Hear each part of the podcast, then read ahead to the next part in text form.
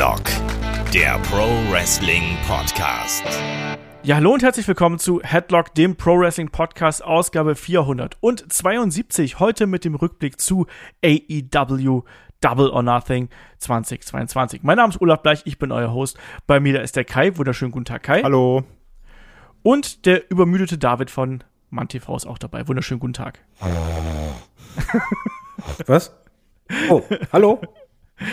Ja, der David war heute hardcore unterwegs und hat sich die Show live angeschaut, hat, glaube ich, zwei Stunden geschlafen und ist dann direkt zur Arbeit gegangen. Ja, den langen Weg in, in meinem Büro. Ja, immerhin. Äh, das war vom Vorteil. Aber ja, es, es war auch nicht ganz zwei Stunden und ich merke, ich bin zu alt für den Scheiß.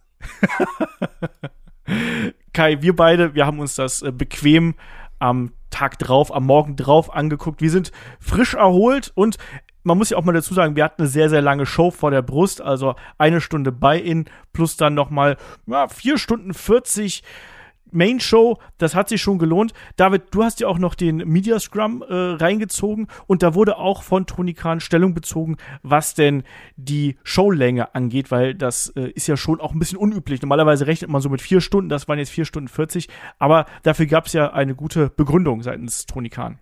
Ja, also generell war ja das Verhalten von AEW ein bisschen untypisch. Man hat halt äh, ganz kurzfristig direkt noch zwei Matches reingepackt in die Card, wo du dachtest, es ist eh schon voll und äh, der Pay-Per-View war halt deutlich länger und Tony Khan hat halt erklärt, warum. Also nicht, dass das jetzt sein Plan ist, das immer so zu machen, sondern einfach in den USA sind halt momentan bei der NBA halt die, die Finals dabei und ähm, die Conference Finals ist das, glaube ich. Und dann ist Spiel sieben gewesen, was man halt vorher nicht wusste.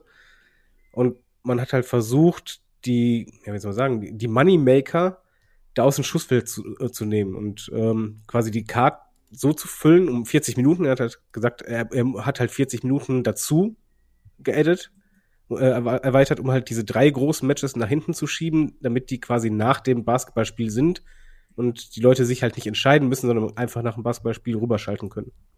Genau. Ich habe ja auch getwittert und da haben auch einige gesagt, oh, ist doch egal, äh, es ist Double or Nothing und Pay-Per-Views von AEW gibt's eh nur viermal im Jahr, deswegen ist das was Besonderes. Ich hatte ein bisschen Angst gehabt, äh, dass das auf die Stimmung schlägt in der Halle tatsächlich und vor allem auch, dass ähm, habe ich ein bisschen angezweifelt, dass wie viele Leute denn da wirklich rüberschalten. Also quasi die, die erst das NBA Spiel anschauen und dann noch vorher wahlweise den Pay-Per-View gekauft haben oder dann eben den Pay-Per-View kaufen und sagen, ich will jetzt noch die letzten drei Matches sehen. Aber David, da gab es auch eine Begründung für, die über UFC quasi lief, oder? Genau, er ist ja mit äh, Dana White befreundet und er hat halt ähm, gesagt, dass generell UFC muss man halt sagen, das ist Pay-Per-View-Gigant. Also die machen halt Umsätze, von denen kann man nur träumen. Und ähm, er hat halt Ratschläge von Dana White bekommen und die nimmt er halt ernst. Und UFC geht in etwa auch damit ähm, um. Also wenn man halt ein anderes Sport-Event hat, was so groß ist, eigentlich größer als die Finals, ist eigentlich nur noch der Super Bowl. Also das ist schon echt eine große Nummer in den USA dass man versucht, dem aus dem Weg zu gehen, dass das an Wirtschaft sich, auch wirklich lohnt. Und er hat auch den Vergleich noch gezogen, dass zum Beispiel WWE das damals wohl beim World Rumble 2003 auch gemacht hat, dass dort auch zeitgleich halt ein großes Basketballspiel war und man halt da versucht hat, den aus dem Weg zu gehen. Also es ist anscheinend in den USA nicht so unüblich. Die haben das halt auch dieses äh, vor, vor ein, zwei Jahren bei dieser Presidential Debate gemacht, als es da, glaube ich, beide gegen Trump gab oder, oder irgendwas noch mit Clinton oder so ein Kram, da haben die das auch verschoben vor ein paar Jahren. Oder haben sie auch noch irgendwie ein Match reingepackt als Opener. Ja, ja, man muss ja vor allen Dingen sagen, in dem Fall ist es halt ein sehr kurzfristiges Ding, weil du gehst beim Basketball nicht unbedingt von Spiel 7 aus. Es sah halt auch nicht danach aus, als wenn es Spiel 7 geben wird. Und auf einmal genau, gibt es auch das. wenn du die Halle mietest und alles, dann weißt du das natürlich auch noch nicht. Also sah genau. schon ein bisschen danach aus, muss man sagen. Ja, ja, kurz vorher, aber so Wochen vorher hast du schon gedacht, okay, das wird. Normalerweise gibt es kein Spielsieg. Das ist eher seltener, sagen wir mal so. Meistens ist es in fünf Spielen entschieden. Und ja, da muss man schnell reagieren. Man hat reagiert, anders. wie man reagieren musste. Ähm, aus ihrer Sicht, für uns Deutsche ist das wahrscheinlich einfach am unverständlichsten, weil wir halt uns nicht entscheiden müssen. So gesehen. ähm, es ist aber auch bei uns einfach eine andere Uhrzeit. Ich weiß nicht, ob mich das so massiv stören würde, allgemein, egal WWE oder AW, wenn das bei uns auch so eine Anfangszeit wäre wie halt äh, 20 Uhr. Ja. Naja, es ist, wie es ist und äh, dadurch haben wir einen sehr, sehr langen Kampfabend serviert bekommen. Auch darüber werden wir gleich noch sprechen, wie so die Stimmung gewesen ist, wie unsere Stimmung gewesen ist, ob sich das darauf ausgewirkt hat. Da quatschen wir natürlich auch drüber. Ich würde sagen, wir starten gleich hier einfach durch, weil, wie gesagt, es sind sehr viele Matches auf der Card und ähm, die Hinweise, ihr wisst, ihr könnt uns unterstützen, ihr wisst, lasst gerne bei YouTube einen Kommentar da, ihr könnt äh, Super Thanks da lassen, wenn ihr sagt, Mensch, die geilen Jungs, die hauen sich hier die Nacht um die Ohren, die nehmen Urlaub wie der Kai, die arbeiten das Wochenende durch wie der Olaf, damit alles erledigt wird, damit wir hier den Podcast rechtzeitig hören, dann lasst uns da gern was da, unterstützt uns da, damit wir weiterhin so einen Quatsch hier mit euch machen können. Ähm, starten wir doch gleich durch mit dem Buy-in zum Thema MJF, werden wir gleich noch kommen, da sprechen wir natürlich gleich auch noch drüber, aus gegebenem Anlass zum Opener. Ähm, Im Buy-in hatten wir das Match zwischen Hookhausen, also Hook und äh, Danhausen und die trafen auf Smart, Mark Sterling und Tony Nies. Ja, Kai, das ist eigentlich eine ganz kurze Nummer, die wir hier machen können. Es gab eine ja, mittellange, kurze Isolationsphase von Danhausen. Der wurde dann hier von äh, Mark Sterling und Tony Nies ein bisschen bearbeitet. Irgendwann gab es den Hot Tag rüber zu Hook und der hat dann aufgeräumt und am Ende hat ja, Danhausen gefordert, lass mich noch rein, lass mich noch rein nach einem großen Suplex gegen Mark Sterling. Und dann hat er aber da gar nicht mehr großartig was gezeigt, sondern nur noch den Fuß auf Mark Sterling gestellt und die Sache hier war gelaufen, Kai. Solides Buy-In-Match. Ähm, Danhausen und Hook auf jeden Fall stimmungsgerannt, aber das war jetzt nichts, woran man sich jahrzehntelang erinnern kann. Außer, wenn das natürlich die, der Beginn einer riesengroßen Karriere der beiden ist. Ja, also ich fand's schlichtweg unterhaltsam. Das ist lustig, dann auch, wo dann Hook zum Beispiel an der Ringecke ist, wie er immer vor Matches mit diesem Shot, wenn er von der Seite Denhausen reinkommt und noch doof grinst. Das mag ich, die verschiedenen Sachen. Auch das Outfit von dem Mark Sterling. Ich mag es auch, wenn dann Manager kämpfen, dass man die auch immer möglichst dumm anzieht. Äh, das finde ich ja auch ganz witzig. Das mit dem Cursen von Denhausen hat geklappt, wo Mark Sterling auf die Schnauze gefallen ist.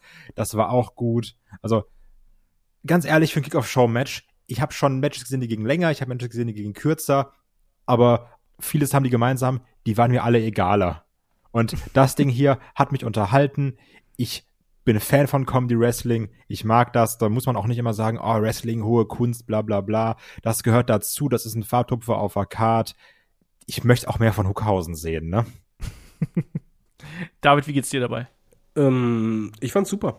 Einfach aus dem Grunde, du hast eine riesige Card vor dir wo du weißt, okay, da gibt es so viele Sachen, wo du dich die ganze Zeit konzentrieren musst und dann nimmt man als Opener für den Event, also in der Kickoff-Show, um Stimmung reinzubringen, einfach etwas, was Spaß macht, was halt keinem weh tut, was unterhaltsam ist. Und auch Denhausens Hose fand ich sehr unterhaltsam, die auf halb acht die ganze Zeit hing. äh, ich fand es dahingehend toll, weil einfach die Leute kamen in Stimmung, also es war richtig Stimmung in der Bude bei uns auch. Ich hatte Bock und es war vor allen Dingen nicht anstrengend. Es war jetzt nicht so, ja, komm, Kickoff-Show-Match, da müssen wir jetzt irgendwas Großes abliefern, so schön 15 Minuten, konzentrier dich, aber es geht um nichts. Nee, das, das war genau richtig, um reinzukommen, dann zu sagen, komm, danach wird's ernst. Genau. Bin ich komplett bei euch. Das war eine unterhaltsame Angelegenheit. Nicht mehr und nicht weniger. Und natürlich Story-Fortsetzung um kann, kann ich noch eine Kleinigkeit sagen, die ich immer jedem Pay-Per-View sage? Ich finde die ja. Kick-Off-Show vom AEW so angenehm, dass halt nicht gelabert wird. Ich mag das wirklich, gerade es ist halt echt spät, ne? Ich stelle mir den Wecker, ich bin dann kurz vor, habe ich noch gepennt. Da siehst du einfach nur echt gut gemachte Trailer, die dir die Story erzählen, die dich nochmal so hypen, aber nicht dieses drumherum Gelaber. Das mag ja. ich sehr. Expertenpanels sind natürlich im Rahmen von Wrestling eh immer eine schwierige Geschichte, finde ja. ich. Deswegen, ja, bin ich bei dir. Bevor wir zum ersten Match kommen, würde ich noch ganz kurz gerne was sagen, ähm, weil David schon so generell die Show, die Aufmachung angesprochen hat.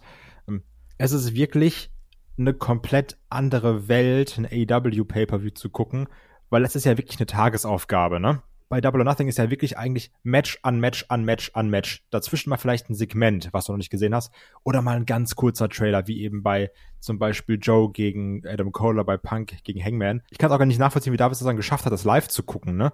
Also, also klar, du hast natürlich mehr Action, aber also auch wenn ich es normal gucke, am nächsten Tag bin ich irgendwann Macho und denke mir so nach zwei Stunden, ich muss mal ganz kurz eine Pause machen.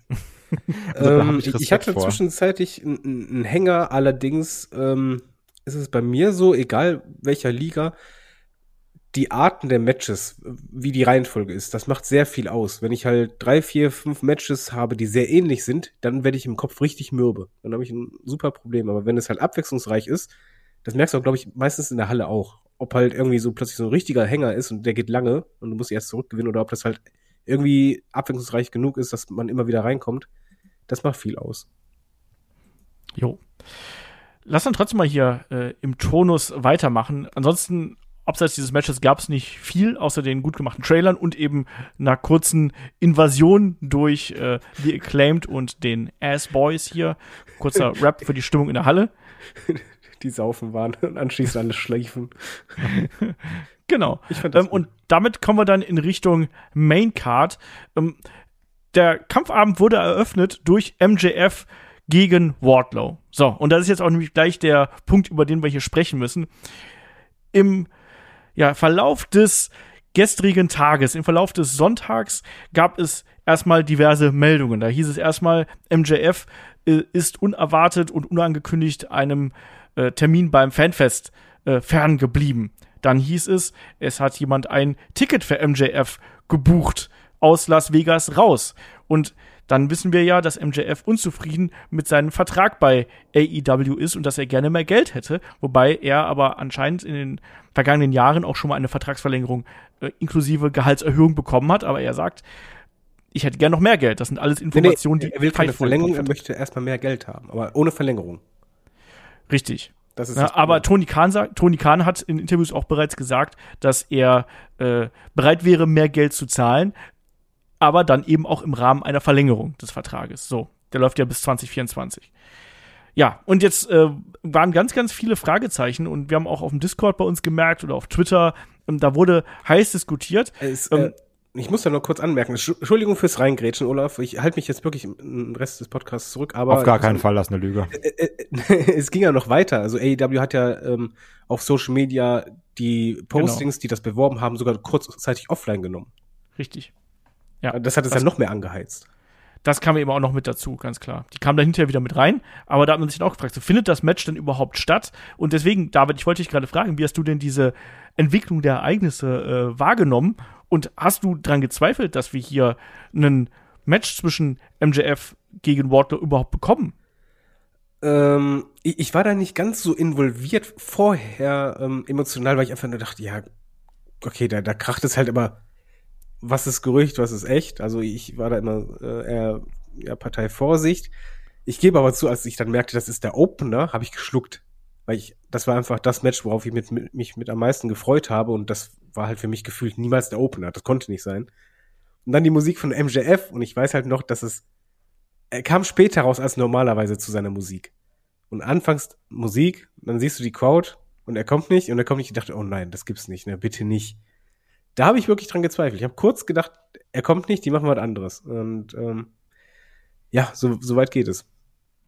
Kai, wie hast du hier die Entwicklungen miterlebt? Ja, dazu muss man ja sagen, dass unser Fragen-Podcast ein bisschen schlecht gealtert ist. weil, weil ja eine der ersten Fragen war, ja, wie sehen wir das am MJF? Und wir waren ja alle der Meinung, ja gut, das ist Business, ne? So, dass er da so ein bisschen offen sagt, ja, ich kann auch zur WWE gehen, alles klar, ist Business. Und das hat ja auch keiner von uns negativ ausgelegt. Aber als es dann hieß am Samstagmorgen, yo, der ist nicht zum Fanfest erschienen, habe ich gesagt, ja, das ist natürlich immer noch Business, aber es ist eine ziemliche Arschlochaktion. So, das machst du halt nicht, Mama. Das ist nicht professionell. Das und für den Fans gegenüber. Und ne? natürlich den Fans, die dafür auch Geld bezahlt haben für so ein Meet and Greet. Ich finde, damit empfiehlst du dich auch nicht für eine andere Liga. So, weil, also, was hast du dann für einen für einen Ruf? Ja, das ist der, wenn es ihm nicht gefällt, kommt der einfach nicht. Also das ist ein bisschen wie ein Fußballer, der streikt. Ja, das ist ja auch, wollte ich gerade sagen, das ist ja auch nicht das, das, also das Wahre. Und ähm, also ich fand das nicht in Ordnung. So, also wie ich jetzt hier vor meinem PC sitze und das beurteile. Ne? Das ist den Fans gegenüber asozial. Das ist auch einem Wardlaw gegenüber super asozial meiner Meinung nach. Ähm, also wobei der sich auch schon äußerte, ne? Ja. Falls ihr es gelesen habt. Was hat er denn gesagt? Ähm, ich, ich sage es mal in netten Worten, die er verwendet hat, äh, dass ähm, das Verhalten von MJF dahingehend, dass er immer wieder WWE ins Spiel bringt und halt sagt, ja, dann gehe ich rüber und dann hat er einfach als Bullshit bezeichnet äh, gegenüber AEW und ähm, der Company, sagt er, die ihn ins Rampenlicht gestellt hat. Aber auch da natürlich jetzt Storyline-mäßig macht es ja auch Sinn, natürlich nochmal sowas zu sagen, um nochmal ein bisschen mehr Face-Over zu kommen. Also kannst du dich auch mit, mit reinnehmen, weil es gab ja auch immer dieses, ist es ein Work, ist es kein Work? Und so, so, so Was kurz, ich nicht verstehe. Kurz, warte ganz kurz, kurz vor AEW, also bevor das dann angefangen hat, kam ja auf einmal so aus mich dieses, AW könnte ja Goldberg holen Gerücht und ich war so Moment mal. So, können wir mal ganz kurz vier Gänge zurückschalten und nicht an Goldberg denken? Also das ähm, ich habe mir da aber um auf Olafs Frage zurückzukommen ich habe mir da schon Sorgen gemacht dass er nicht auftaucht. Und ich glaube auch dass genau deswegen das Match in den Opener gepackt wurde um zu sagen Leute der ist da alles gut. Weil sonst hätte nämlich ja, die ganze ja. Zeit diese Stimmung über der Halle geschwebt. Was ist denn jetzt mit MJF ja. ja ich glaube, Tony Khan wollte einfach genau das verhindern, dass halt gar nicht der Pay-Per-View unter diesem Thema leidet. Oder dass irgendwelche Chants während anderer Matches sind oder sonst was. Sondern ähm, lass uns das klarstellen, er ist hier, das, das Match wird durchgezogen.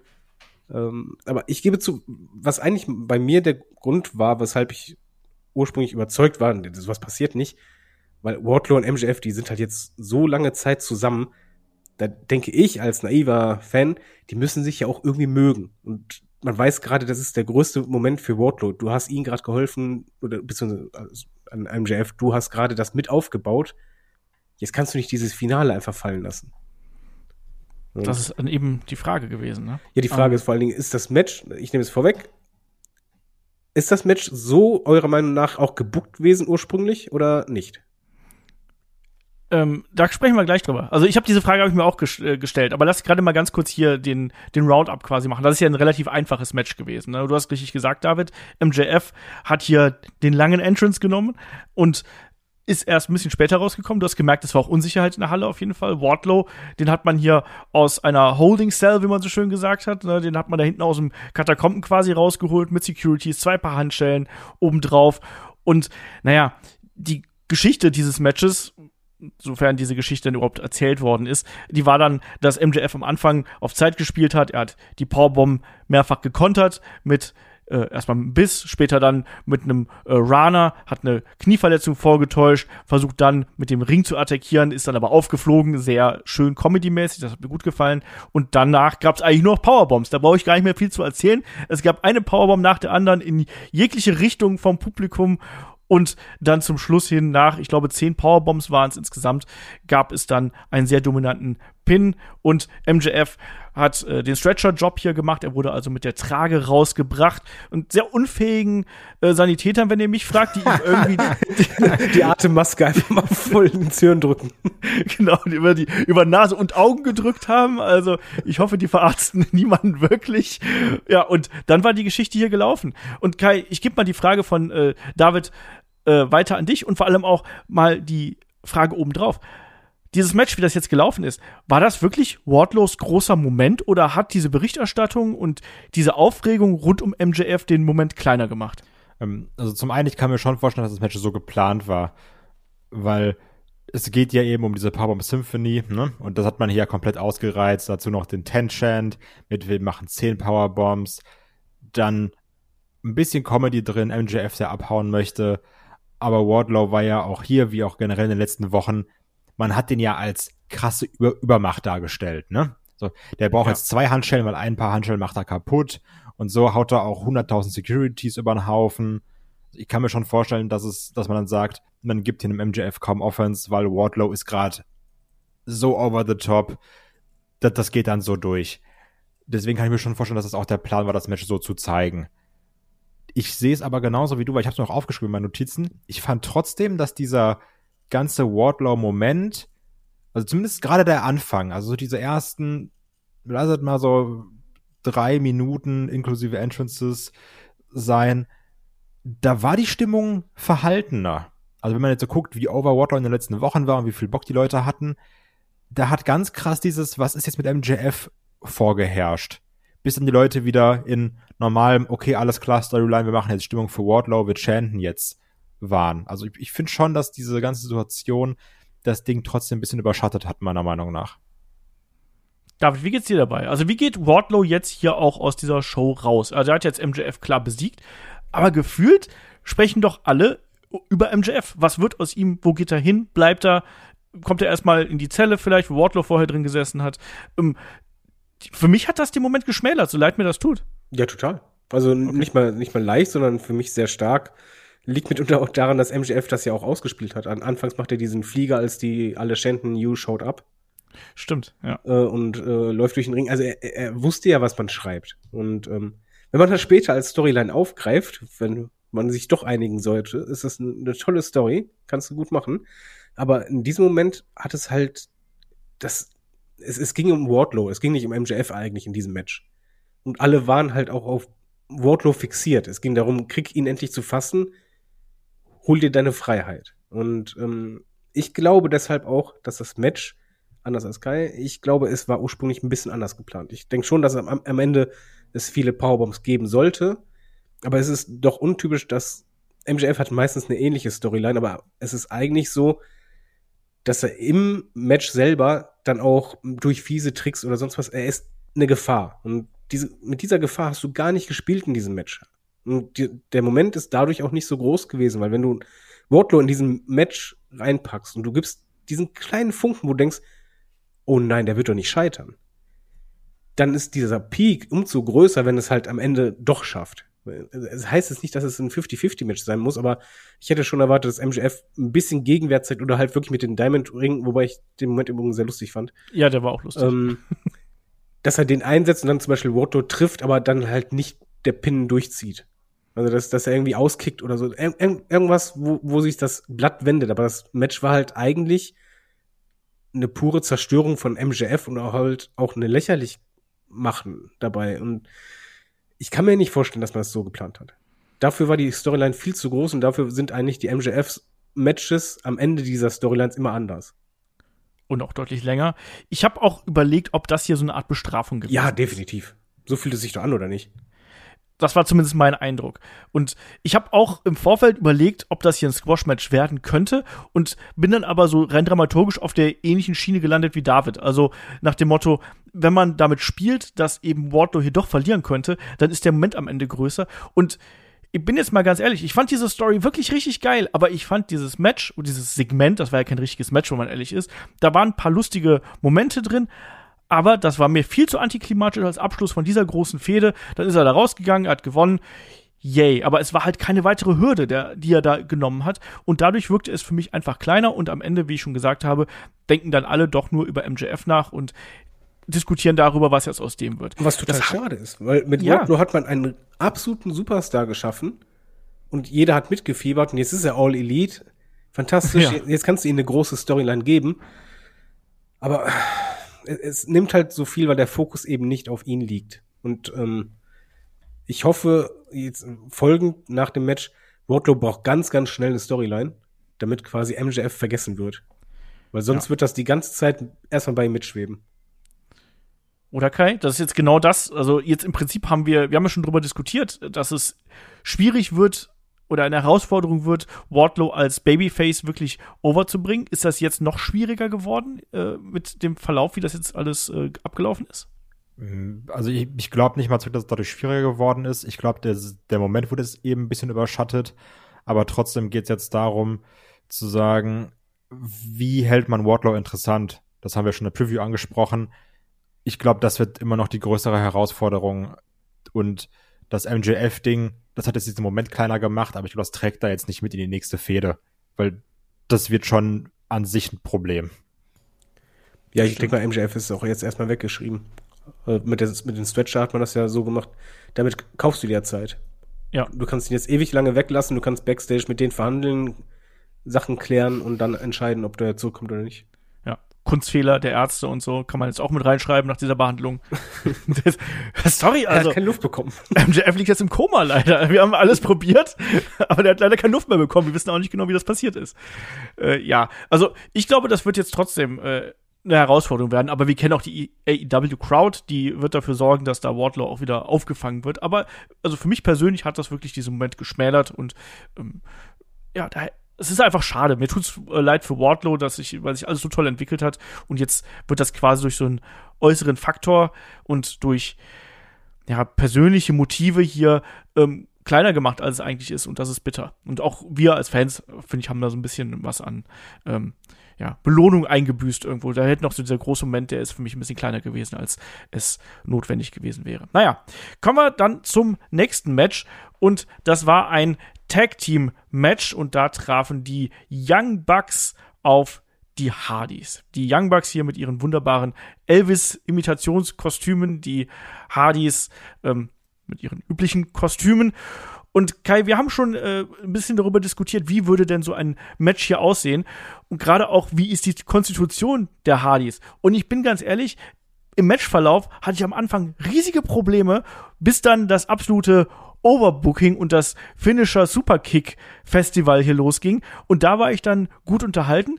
Am Anfang hatte ich aber tatsächlich so einige Momente gehabt, wo ich mich ja, so ein bisschen an den Kopf gefasst habe. Also beispielsweise bei diesem Poetry Emotion der äh, Hardys, was halt wirklich so weit telegrafiert gewesen ist, dass es äh, schon schwierig ausgesehen hat. Aber grundsätzlich regierte ja hier eh die Storyline, die Young Bucks als die jungen Schnellen, die Hardys als die Veteranen mit dem Herz. Wie hast du hier die, die Story und auch das Match gesehen? Also erstmal mochte ich den Viva Las Vegas äh, Meets Superkick Party Entrance yes. Song. Das fand ich ganz unterhaltsam. das Video dazu. Ja, das, das war echt witzig gemacht. Ähm, und mir geht's da eigentlich ähnlich wie dir. Also ich habe es schon in der Preview gesagt, die Young Bucks werden sich hier den Arsch aufreißen, um die Hardys gut aussehen zu lassen.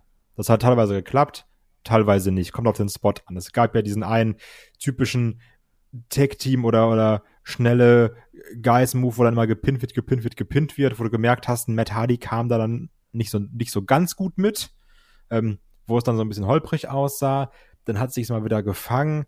Dann gab es dieses Problem mit Jeff Hardy und seinem Schuh, der aufgegangen ist, wo er dann acht oh, Wochen auf dem Top Rope stand für ein Whisper in the Wind und dann so komisch in der Ringecke lag und ich dachte, was ist jetzt los? Und danach auch die Aktion, die danach kam, wo der Schuh noch so offen war, die waren alle durch die Bank holprig und ich konnte auch nur darauf achten, Jeff Hardy macht das gerade alles noch langsamer als sonst weil er, glaube ich, sonst seinen Schuh verliert, was ein bisschen blöd wäre. Als er dann irgendwann outgetaggt wurde und dann Zeit hatte, draußen seinen Schuh wieder komplett vernünftig anzuziehen, wurde es dann auch wieder besser. War aber auch der Zeitpunkt in etwa, wo es mit dem Overbooking losging mit den Superkicks und du hattest dann natürlich auch die krassen Nearfalls drin, die Young Bucks, die dann ihren, ihre Arroganz auspacken, auch die Extreme Combination zeigen, Nick Jackson mit einer besseren Swanton Bob als Jeff Hardy. Also all solche Sachen, ich glaube, man kann dieses ganze Ding eigentlich damit beschreiben, dass die Young Bucks hier natürlich auch aus Respekt und ich kann mir auch vorstellen, dass es weitergeht, aber auch gerade aus Respekt den Hals gegenüber einen ganz, ganz großen Job für die gemacht haben und dadurch auch den Pin vollgenommen haben. David, war dir das ein bisschen zu viel, was die Hardys hier alles gerade gegen Ende gefressen haben? Also da waren die Double Superkicks dabei, äh, die Superkick Party war dabei und immer gab es den Kickout. Ähm, und dann zum Ende hin, ja, hat dann, haben dann die Hardys quasi mit ihren großen Aktionen dann, äh, dann doch noch hier den Sieg einfahren können. Aber ich hatte zwischendurch mal den Moment gehabt, so, ah, das ist mir vielleicht ein bisschen too much, aber mich, mich hat es dann doch noch. Also, die haben für mich immer noch so die Kurve bekommen, dass ich gesagt habe, ja, ich find's gut, aber es war eben auch diverse Male hart an der Grenze für mich, dass ich gesagt habe, so die Hardys, die nehmen sich hier ein bisschen zu stark, zu viel raus hier. Wie hast du es gesehen? Ähm, ich sag mal, wie wir es gesehen haben, weil ich habe dreiviertel pay zusammen mit meiner Frau gesehen. Wir, wir hatten halt wenig Erwartungen, eher sehr viele Ängste bei diesem Match, weil gerade Jeff kann sich noch irgendwie bewegen, Matt ist halt versteift wie sonst was. Und das hast du anfangs auch gemerkt.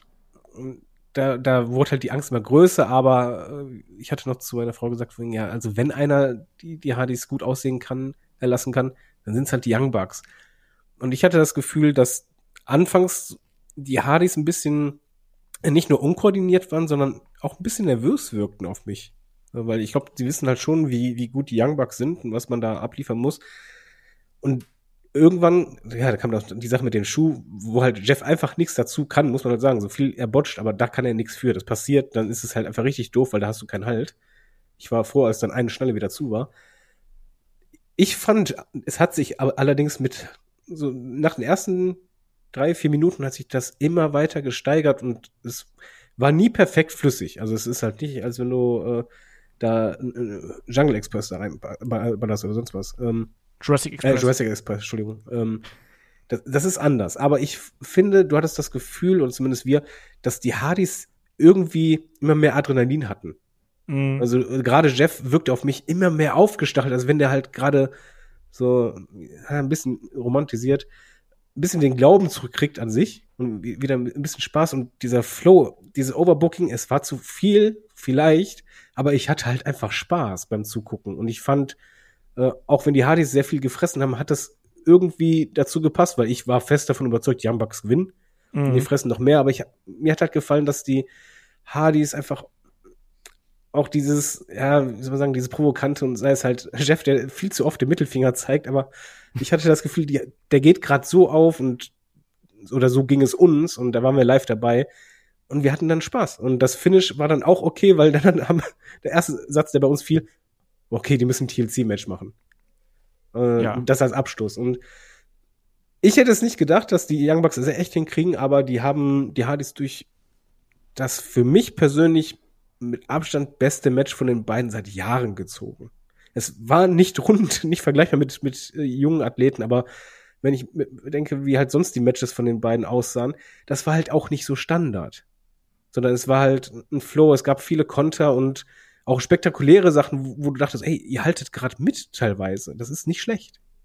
Wir hatten gerade in der Mitte des Matches hatten wir so eine schnelle Abfolge von Kontern, wo quasi die Brüder sich abgewechselt haben und dann immer äh, eine Aktion wirklich nach der anderen hier rangesetzt worden ist. Am Ende gab es dann den Superkick von äh, Nick Jackson äh, gegen Jeff Hardy, ähm, der Stoß nach draußen, dann ähm, noch ein 450 nach draußen von Nick. Also ich finde auch, dass man hat sich am Ende gefangen und wir haben ja dann auch die großen Bomben gesehen. Also nicht nur die ähm, Extreme Combination, wie Kai gerade äh, so schön gesagt hat. Wir hatten auch so ein paar merkwürdige Aktionen wie diesen Jawbreaker oben auf das Turnbuckle, was ein bisschen merkwürdig ausgesehen ist, aber das lasse ich jetzt mal hier so äh, stehen. Ähm, wir haben ja auch die, die Treppe, die noch zum Einsatz gekommen ist, ne, wo dann, ich glaube, es war äh, ähm, Nick Jackson war im Ring, der hat ja den Splash Mountain von Matt Hardy eingesteckt und Matt Jackson wurde ja dann auf die Treppe gelegt und da gab es ja noch den Swanton. Und die, und die war sogar ausnahmsweise sauber. Also da hatte ich echt Schiss von wegen, oh nein, Jeff, der verfehlt das, der trifft wieder blöd.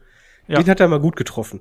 Ja, genauso und auch die Swanton diesmal gegen äh, Nick dann im Ring. Ja auch die war nicht so tödlich, wie sie zuletzt mal gewesen ist. Ja, ja. wie gesagt, ich habe hab halt das Gefühl gehabt, so ein bisschen wie eine alte Maschine, die langsam irgendwie an, anfängt, so eingeölt zu werden. Also es sah hm, halt eingeölt. besser aus. Ähm, was ich im Übrigen schön fand äh, nach dem Match, was das im Grunde genommen ein bisschen für uns unterstrichen hat, dass es halt so wirkt, als wenn gerade Jeff gerade ja, gerade, gerade, gerade, richtig, richtig Spaß dran hat und aufgeputscht ist, einfach, die gewinnen das Match und er rennt erstmal raus durchs Publikum und klatscht alle ab und ich glaube nicht, dass das so geplant war. Ich glaube, der war einfach nur gerade richtig äh, so auf Wolke 7. Ja, also wie gesagt, ich hatte am Anfang Probleme mit dem Match, aber das geht uns allen, anscheinend allen so. Da waren einige äh, Haken und Ösen dabei. Man hat auch einige Male sehr laut gehört, wie die Kollegen hier miteinander gesprochen haben und sich abgesprochen haben. Äh, Habe ich mir hier zumindest aufgeschrieben. Und dann äh, gegen Ende hin, als es dann wirklich chaotisch geworden ist, da hat es dann auch wirklich ganz gut funktioniert. Dann war es spannend und natürlich, es war wirklich genauso, wie ihr es auch gesagt habt. Also äh, noch eine Sache muss man noch lobend erwähnen. Äh, die, was die Young Bucks gemacht haben, die haben nicht ihr normales Tempo durchgezogen, sondern die haben ihr Tempo total an die Hardys angepasst. Das ist halt das, was ich meine, dass, dass, dass die Young Bucks hier sich komplett auf die Hardys eingestellt haben und gesagt, wir ja. machen alles, um euch gut aussehen zu lassen. Ähm, mein Problem ist aber so ein bisschen, ich, ich finde das komplett geil und ich mag ja auch, ich, ich liebe ja auch beide Teams, ne? Nur, also es wird halt nicht weggehen. So klar würde ich auch gerne ein TLC-Match von den beiden sehen, ne? Weil dann kann man auch noch mal mehr so ein bisschen unter den Tisch fallen lassen durch krasse Spots. Aber bei jedem Hardy-Match mehr denke ich mir, irgendwann wird es einen Car-Crash geben. So dann, irgendwann hast du dann so ein DX gegen äh, Brothers of Destruction Saudi-Arabien Performance. weil. Ja, du hast halt nur die Young Bucks, die retten dich. Ja, weil, also, die sind wirklich über weite Strecken gar nicht mehr auf der Höhe. Ja, aber okay, ich muss dazu sagen, ich meine, ich bin mit den Hardys groß geworden, so gesehen. Ich, ich habe mitbekommen, wie, wie Jeff da sein äh, Coming Out quasi hatte da bei. What the ähm, fuck? Wie heißt, wie heißt denn nicht Coming Out? Wie heißt der Break, Breakthrough? Ja, ja Durchbruch. Entschuldigung. Durchbruch äh, gegen Undertaker äh, als ganz junger äh, Spund. Vielleicht schwingt deshalb ein bisschen mehr, ähm, ja, nicht Sympathie mit, sondern dass ich über Dinge hinwegsehe, gerade weil die Hardys etwas machen, was mir halt sehr wichtig dabei ist. sie sagen in den Promos oder haben gerade in den letzten Promos halt deutlich gemacht, das ist hier unsere Abschiedstour quasi. Wir sind wirklich auf, auf der Zielgeraden von unserer Karriere. Und wenn dieses Match der, der Anfang war von der Zielgeraden und das endet mit beispielsweise vielleicht noch ein oder einen zweiten, aber ich will eigentlich nur ein äh, groß, großes Match gegen Young Bucks beim nächsten Pay-Per-View, dann nehme ich das mit und dann ist es halt ein guter Abschluss von etwas, was halt viel, viel mehr kaputt gehen könnte. Vielleicht schwingt das bei mir einfach mit. Kann sein. Wir schauen mal. Auf jeden Fall hier das Match, das war äh, durchaus ordentlich. Gerade in der zweiten Hälfte hat das Spaß gemacht. Äh, erste Hälfte war ein bisschen holprig. Perfekt ist es nicht, aber ich glaube, wir werden auch nicht mal das perfekt choreografierte Hardy Boys Match sehen, was wir vielleicht vor 20, 25 Jahren bekommen hätten. Das ist illusorisch und wie gesagt, die Young Bucks, die verdienen sich hier auf jeden Fall einen kleinen Fleiß, ein kleines Fleißbienchen, einfach dafür, wie sie die ähm, Hardys hier haben aussehen lassen. Kommen wir zum nächsten Match. Es ist das TBS Championship Match zwischen der amtierenden TBS Championess Jade Cargill und Anna Jay. Auch das eins der Matches, die ja, ja vor einige auch überraschend mit auf die Karte noch gerutscht ist in der letzten Woche. Ähm, wir haben hier natürlich Jade Cargill, die ihren Titel und auch ihre Siegesserie verteidigen möchte und Anna Jay, die gesagt hat, ich habe in den letzten Wochen seit meiner Niederlage gegen Jade so viel dazugelernt und ich bin jetzt hier auf dem Weg in Richtung Titelgewinn. Und das hat man hier auch in der Geschichte äh, verkauft, dass auch gerade hier Jade Cargill immer, äh, Quatsch, dass hier gerade Anna Jay immer näher an den ähm, ja, Sieg kommt und gegen Ende gab es dann auch noch sehr viel äh, Overbooking. Also da gab es erstmal Max Sterling, der mit der Krücke zum Ring gekommen ist. Die hat dann ähm, NRJ sich geschnappt und dann gab es einen Leg Sweep mit der Krücke. Dann ist John Silver noch mit dazu gekommen. Der hat hier Max Sterling abgefertigt per Brainbuster. Ähm, dann haben wir jemand Neues gesehen. Michael Bivens alias äh, Stokely Hathaway war natürlich auch mit dann noch mit dabei. Der hat dann, ja, weil zuvor, die habe ich ganz vergessen, Kira Hogan und Red Velvet, die Betty Section, die waren natürlich auch dabei. Die wurde mit einer Double DDT abgefertigt. Es war dann sehr, sehr viel und dann gab es im ganzen Chaos einen sehr oh, künstlichen, mega unsicheren äh, Top Rope Jaded hier von Jade Cargill und dann war das Ding gelaufen. Ähm, Kai, wie hast du hier den Kampf gesehen? Also ich hatte einige Momente innerhalb des Matches gehabt, wo es ein bisschen holprig gewesen ist und gerade das Ende mit diesem Overbooking und dann eben auch mit der Top Rope Finishing Sequenz. Das hat mir nicht so gefallen, sagen wir es mal so. Wie war es bei dir? Ja, also es ist eigentlich, wie du sagst, das war teilweise echt holprig. Da waren trotzdem Aktionen drin, die ich sehr krass fand. Ich fand es zum Beispiel erstaunlich, wie einfach Jade Cargill aufgestanden ist, als sie im Queenslayer war. Es war wirklich, als wäre NRJ nicht mehr als ein Rucksack, in dem relativ wenig drin ist. Das, das fand ich krass, um nochmal zu sehen. Da steckt echt Power in der Frau. Und natürlich das Overbooking ähm, war relativ viel für sieben Minuten, muss ich sagen. Also es war jetzt auch kein Match, auf das ich super gehypt war. Wir haben uns auch alle gesagt, gefragt, hm, ja, muss das jetzt zwingend auf die Card? Okay, komm, als, als Anerkennung natürlich. Und aber da geht wieder diese, diese Streak weiter von Jade Cargill. Nicht nur eben die 32 Siege, sondern auch dieses, die verbessert sich in jedem Match, aber die ist noch in jedem Match auch unsauber und botchy. Und das hält sich, glaube ich, immer relativ gut die Waage. Also für, jede Verbesserung, die sie hat, wird sie auch trotzdem ein bisschen unsicher in einem Match. Ja, ich finde es ganz gut, dass man jetzt Mark Sterling von ihr trennt. Zumindest sieht es so aus, dass sie jetzt eben äh, Malcolm Bivens bzw. Stokely Hathaway an die Seite gestellt bekommt. Und er sich dann auf, weiß nicht, Tony Nies, Hookhausen konzentrieren kann, damit er nicht verschiedene Teams managen muss. Ja, und dann haben wir ja im Nachgang ja quasi soll es ja noch einen Beatdown der Baddy Section äh, an Anna J geben. Da kam ja dann erstmal äh, Chris Deadlander raus, jetzt erstmal zwischengestellt, aber da waren die anderen natürlich immer noch in der Übermacht und dann gab es eine Musik, eine neue Musik, auf der Leinwand erschien der Titel Fallen Goddess und dann war es klar, es war Athena, ähm, alias Ember Moon, die hier ihr AEW-Debüt gegeben hat. Und David, das haben wir ja auch schon seit längerem prognostiziert, dass wir die hier sehen werden. Wie gefällt dir es, dass sie quasi in das TBS-Title geschehen und in so eine, ja, ich sag mal, fast so eine Stable-Gruppierung ja hier mit reingeworfen wird? Furchtbar. also erstmal, ich nehme es vorweg, es gibt drei Matches auf der Karte, wo ich einfach nur dachte, auch im Nachhinein, lass die weg und ich bin glücklich. Äh, das gehört dazu. Es ist einfach, es kam zu kurzfristig drauf. Du hast die Jade Kagel ist halt immer noch nicht absolut sicher. Was du bei ihr merkst, dass die das Match komplett im Kopf hat. Also die, die weiß, welcher Move kommen soll, aber die wartet auf diesen Move auch. Und das, das merkst du. Und äh, dann hast du Anna, Anna Jay als Kontrahentin, die halt für mich persönlich zu, mit den unsichersten Workern gehört, wo du eben genau dieses Timing immer vermisst. Schlechte Kombination. Und dann haust du halt ein Overbooking sondergleichen raus, wo du denkst, oh, das ist eh schon ein Match, was du eigentlich in der Weekly rausballern kannst. Dann, dann ballerst du alles rein, was nur irgendwie geht, was Jade auch gar nicht braucht, meiner Meinung nach. Und dann kommt Essina raus, wo du denkst, ja, die Person möchte ich unbedingt haben. Also Ember Moon wird der Division richtig gut tun. Aber warum denn so?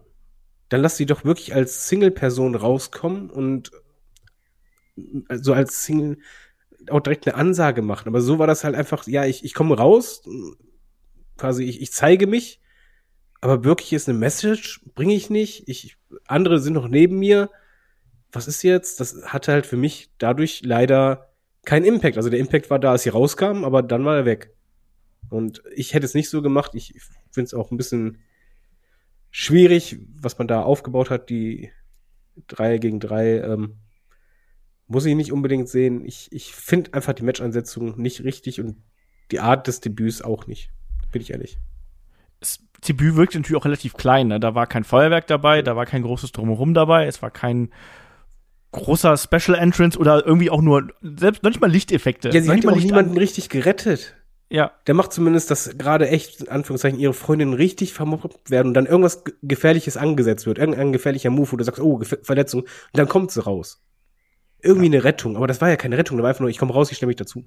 ja. Auf jeden Fall jetzt zwei Neuankömmlinge hier mit äh, Stokely Hathaway und äh, der guten Athena. Äh, Kai, wie hast du hier dieses Debüt wahrgenommen? Oder diese Debüts? Also erstmal muss ich sagen, es gibt ja auch generell diese ganze Kritik mit, ja, äh, All-Debut-Wrestling und schon wieder eins und noch eins und noch eins, worauf wir später auch nochmal kommen, wenn wir jetzt zu einem anderen Segment kommen. Aber das sehe ich bei der Women's Division ein bisschen anders, weil da fehlen Stars und da fehlt auch Talent meiner Meinung nach. Ähm, das haben wir auch gesehen, als es hieß, warum ist denn jetzt NRJ Number One Contender auf den Belt? Also ich glaube auch da, dass da eine Athena der Division wirklich gut tut. Das Debüt an sich war ein bisschen klein und ging unter, wie er schon gesagt hat. Aber was ich ganz wichtig war, man hat gemerkt, wie gut ihr das tat. Also du, du hast richtig gesehen, wie sehr sie sich gefreut hat, da zu sein und zu merken, die Leute haben mich nicht vergessen, die Leute kennen mich, mögen mich Ja, noch. Crowd Reactions. Ja, also ähm, wie die Crowd auf sie reagiert hat, das war ihr, glaube ich, schon sehr wichtig und das, da hat sie sich auch gefreut und von daher, ey, ist doch okay. Wenn dann die Feder am Ende ist, Athena gegen Jade Cargill, ist doch gut. Dann, dann hast du eine gute Fehde für ein TBS-Belt. Ja, und vielleicht kann äh, Athena auch noch ein bisschen mehr aus Jade rauskitzeln. Also das ist eine erfahrene Frau, die kann sie da vielleicht auch ein bisschen besser an die Hand nehmen, als das NRJ hier in dem Match getan hat, weil wie gesagt, da waren schon einige Momente dabei, wie David auch schon richtig gesagt hatte, wo eben das Timing ein bisschen off gewesen ist. Deswegen ein eher vergessenswertes Match, aber immerhin mit äh, zwei Debüts offensichtlich jetzt Stokely Hathaway als der neue Manager, Spokesperson, was auch immer von der Baddy Section rund um Jade Cargill. Ja, damit kommen wir zum nächsten Match und da treffen äh, Death Triangle, also Puck, Ray Phoenix und Penta Oscuro, begleitet von äh, Alex Abrahantes und dem Sohnemann von Penta hier. Mir geht da immer ein bisschen das Herz auf, muss ich sagen. Ich, Oh, das war voll süß. ich, ich weiß gar nicht mehr genau, was ich mit was ich Mika alles verkleiden soll an Karneval. Ich habe letztens einen äh, Danhausen gesehen, äh, als ein Kind, das sich als Danhausen verkleidet hat. Das will ich sehen. Ich will auch den natürlich jetzt hier so sehen. Das ist voll niedlich. Ja. Ähm, naja. Ähm, ja, und die treffen auf jeden Fall auf äh, das House of Black, also Buddy Matthews, Malachi Black und Brody King. Ja, und Kai, das war, äh, wie ich es mal so zusammenfassend sagen würde, eigentlich fast genau das, was wir uns davon erwartet haben, inklusive dem Comeback äh, der bösen Julia Hart äh, zum Abschluss, inklusive Licht an, Licht aus. Ja, also ähm, es war genau das, was wir gesagt haben, wie du schon sagst. Also ich hatte in, also keine Erwartung, ist komisch, weil meine, meine Erwartung war schon, yo, das wird ein gutes Match, aber ich hatte jetzt emotional keine Erwartung, weil es mir dann doch relativ egal war. So wie du schon gesagt hast, man hat mit einer Julia Hart gerechnet, okay, ähm, und ich habe mir auch gedacht, Mann, da stehen die sechs Typen im Ring, die sind alle talentiert. das, das wird auf jeden Fall nicht schlecht und es war genau so. Also ich, ich hatte super viel Spaß damit. Ich bin ja großer Fan von Tag-Team-Aktionen und du hattest die hier, du hattest Trios-Aktionen, du hattest Double-Team-Moves, verschiedene Sachen, wie sich die Lucha Bros gegenseitig durch die Gegend schmeißen und Pac dann immer noch durch die Gegend springt und sagt, hallo Leute, ich bin auch da, ich bin einer von euch. Also alles das. Malachi Black natürlich mit dem, mit dem, wie heißt er hier, Blackout? Ja. ja. Also den kann ich mir tausendmal angucken. Den haben wir auch in dem Match, glaube ich, dreimal gesehen und fünfmal den Versuch gesehen. All das. Buddy Matthews, Brody King, der nicht so gut diven kann wie Keith Lee später im Match. Was also oh, ja. mit einer ganz fiesen Landung auf den Apron, aber anscheinend ging es ihm da, da ja auch gut. Ich kann es nicht anders sagen. Ich hatte auf das Match wenig Bock und war super unterhalten. Also rein wrestlerisch war das meiner Meinung nach bis zu dem Zeitpunkt das beste Match des Abends. Also, das ist wahrscheinlich sogar richtig. Also, ich bin auch, wollte ich noch mal gerade ganz kurz hervorheben, ähm, was ich sehr gemocht habe, war die Tatsache, dass wir nicht so ein, ja, verkapptes Einzelmatch irgendwie gehabt haben, sondern wir hatten sehr viele Double-Team-Moves, Triple-Team-Moves und auch schnelle Abfolgen hier im Match gehabt. Das ist viel zu viel, als dass wir das jetzt hier zusammenfassen können, oder David? Also da ist ja so viel passiert, gerade auch mit den Dives nach draußen, die sich dann teilweise abgewechselt haben, wo dann erst das eine Team quasi eine Aktion zeigt, dann gab's äh, an einer Stelle, keine Ahnung, äh, den, den Dive von, von Ray Phoenix nach draußen, er wird gefangen vom Buddy Matthews, dann gibt's einen Suplex, auch das nicht 100% sauber, aber egal. Dann ein Topi von äh, äh, Con Hilo hier hier, äh, ich glaube von Pack, dann Asai Moonsault nach draußen, dann nochmal Penta hinterher. Also äh, da war ordentlich Zunder drin und die Aktionen, die gezeigt worden sind, die waren auch über weite Strecken sauber und ich bin dabei bei Kai. Also das hat mir auch sehr viel Spaß gemacht, sich das hier anzugucken. Was bei dir? Ähm, ich fand's mega. Ich fand's vor allen Dingen von Anfang bis zum Ende mega und das beinhaltet auch den Entrance, weil ich fand das schon wichtig. Ich mag den Entrance von House of Black nicht immer es hat sich hier special angefühlt. Es, sie traten halt wirklich als Einheit auf, wohingegen Death Triangle halt auch als Einheit auftraten, auch weil Peck halt die, die Maske hatte und es, es fühlte sich halt wie das an, was eigentlich früher angesetzt war, was halt nicht klappte wegen der Verletzung, dass halt wirklich diese beiden Fraktionen, die halt mal eine Fehde hatten, ja, House of Black hatte mal eine Fehde, ähm, endlich aufeinandertreffen und das mal ein für alle Mal richtig klären sollen. Und so fühlte sich auch das Match an. Ich, ich mochte nämlich nicht nur die Aktionen, waren unfassbar viele Aktionen, gerade wie du halt richtig sagst, es haben nichts Einzelwrestler gegeneinander gekämpft, sondern halt die Teams, aber ganz am Anfang war es halt eher so diese, diese natürlichen Gegenüber, mhm. ähm, die aber gezeigt haben, wegen so, ja, wir kennen dich und ich kenne auch genau, ich weiß, was du vorhast und ich, ich konnte das aus und eigentlich sind wir gleichwertig. Du hast immer das Gefühl, oh, gleichwertig, gleichwertig, gleichwertig, man, man kippt das ein bisschen. Und ich fand das Match, wie es gebuckt war, richtig gut, weil einfach anfangs war so dieses, oh, oh hat er nicht gemacht, hat er, doch hat er ausgekontert, oh je. Und dann später so, uh, dann kamen aber die, die dicken Moves und später kamen halt diese Nearfalls und dann, es wurde immer spannender und wer entscheidet das für sich? Und auch am Ende Julia Hart, dass die dann auftaucht, auch wenn ich das Outfit anders gemacht hätte, oder ein bisschen die Erscheinung, das Ding, so viel ich immer bei House of Black mecker, weil halt echt vieles nicht gut ist, ich fand, das war von Anfang bis Ende gut durchdacht. Es hat richtig gut funktioniert. Ich hatte super Spaß und das fühlte sich nach einem Pay-Per-View-würdigen Match an. Das war jetzt nicht einfach so für mich gefühlt, ja, wir hauen jetzt einfach mal gute Wrestler in den Ring, sondern nee, das, das musste beim Pay-Per-View sein. Und das ist dann äh, was Positives. Das war bis dahin auf jeden Fall das beste Match und wir hatten richtig viel Spaß. Die Zeit verging wie im Fluge und es ist immer wieder beeindruckend, wie gut auch zum Beispiel ähm, Buddy Matthew ist. Das ist ja. unfassbar. Also es, es haben ja alle geglänzt. Und ähm, auch Malachi Black, finde ich, hat da er, er, hat auch vom Booking her seine Rolle dargestellt. Er war nämlich nicht der, der tausend Moves gezeigt hat, sondern er ist dann dafür da, um halt eben diesen einen Kick zu machen. Oder halt diese, diesen einen Angriff. Und die anderen machen dann eher schon mal die Arbeit. Und das passt für mich. Ich fand's auch klug, wie man quasi hier auf dieses Finish hingeführt hat. Weil wir hatten ja dann irgendwann den Moment, wo quasi das gesamte House of Black hier von dem Death Triangle auseinandergenommen worden ist. Da gab's ja es gibt keinen Pay-Per-View ohne Canadian Destroyer, ne? aber solange es nur einer ist, kann ich damit leben. Also Canadian Destroyer quasi von Penta über Ray Phoenix hinweg auf das Apron. Dann gab es ja diesen äh, Footstomp äh, DDT nach draußen gegen Brody und dann hatten wir diesen Augenblick, wo das Death Triangle ja äh, quasi zu dritt ähm, Malachi Black gegenübergestanden ist und ja, dann, dann hat man ja nochmal diese Gegenüberstellung gehabt und daraus ergab sich ja dann kurze Zeit später der Moment, wo dann Puck den Black Arrow zeigen will und ja dann das Licht ausgeht, natürlich. Kein Pay-Per-View ohne Licht aus. Aber Kai, wie hat dir denn hier das Redebüt von der dunklen äh, Julia Hart äh, gefallen? Weil das war sich ja jetzt über Wochen und Monate angedeutet. Jetzt ist sie da, hat Puck hier den schwarzen Nebel ins Gesicht gesprüht. Danach gab es noch den Kick von Malachi Black und das Ding war hier gelaufen. Wie hat dir das gefallen? Alles in sich schlüssig, ne? Also Long-Term Storytelling. Die wurde jetzt da, glaube ich, vor keine Ahnung wie vielen Monaten angespuckt von Alistair Black, als er dann dabei war jetzt hat sie ihre Entwicklung durchgemacht. Es war, gab ja schon vor ein, zwei Wochen die Sache mit dem Steel Share, wo sie noch nicht wirklich auf der Seite war. Und jetzt ist sie komplett auf die dunkle Seite gezogen worden.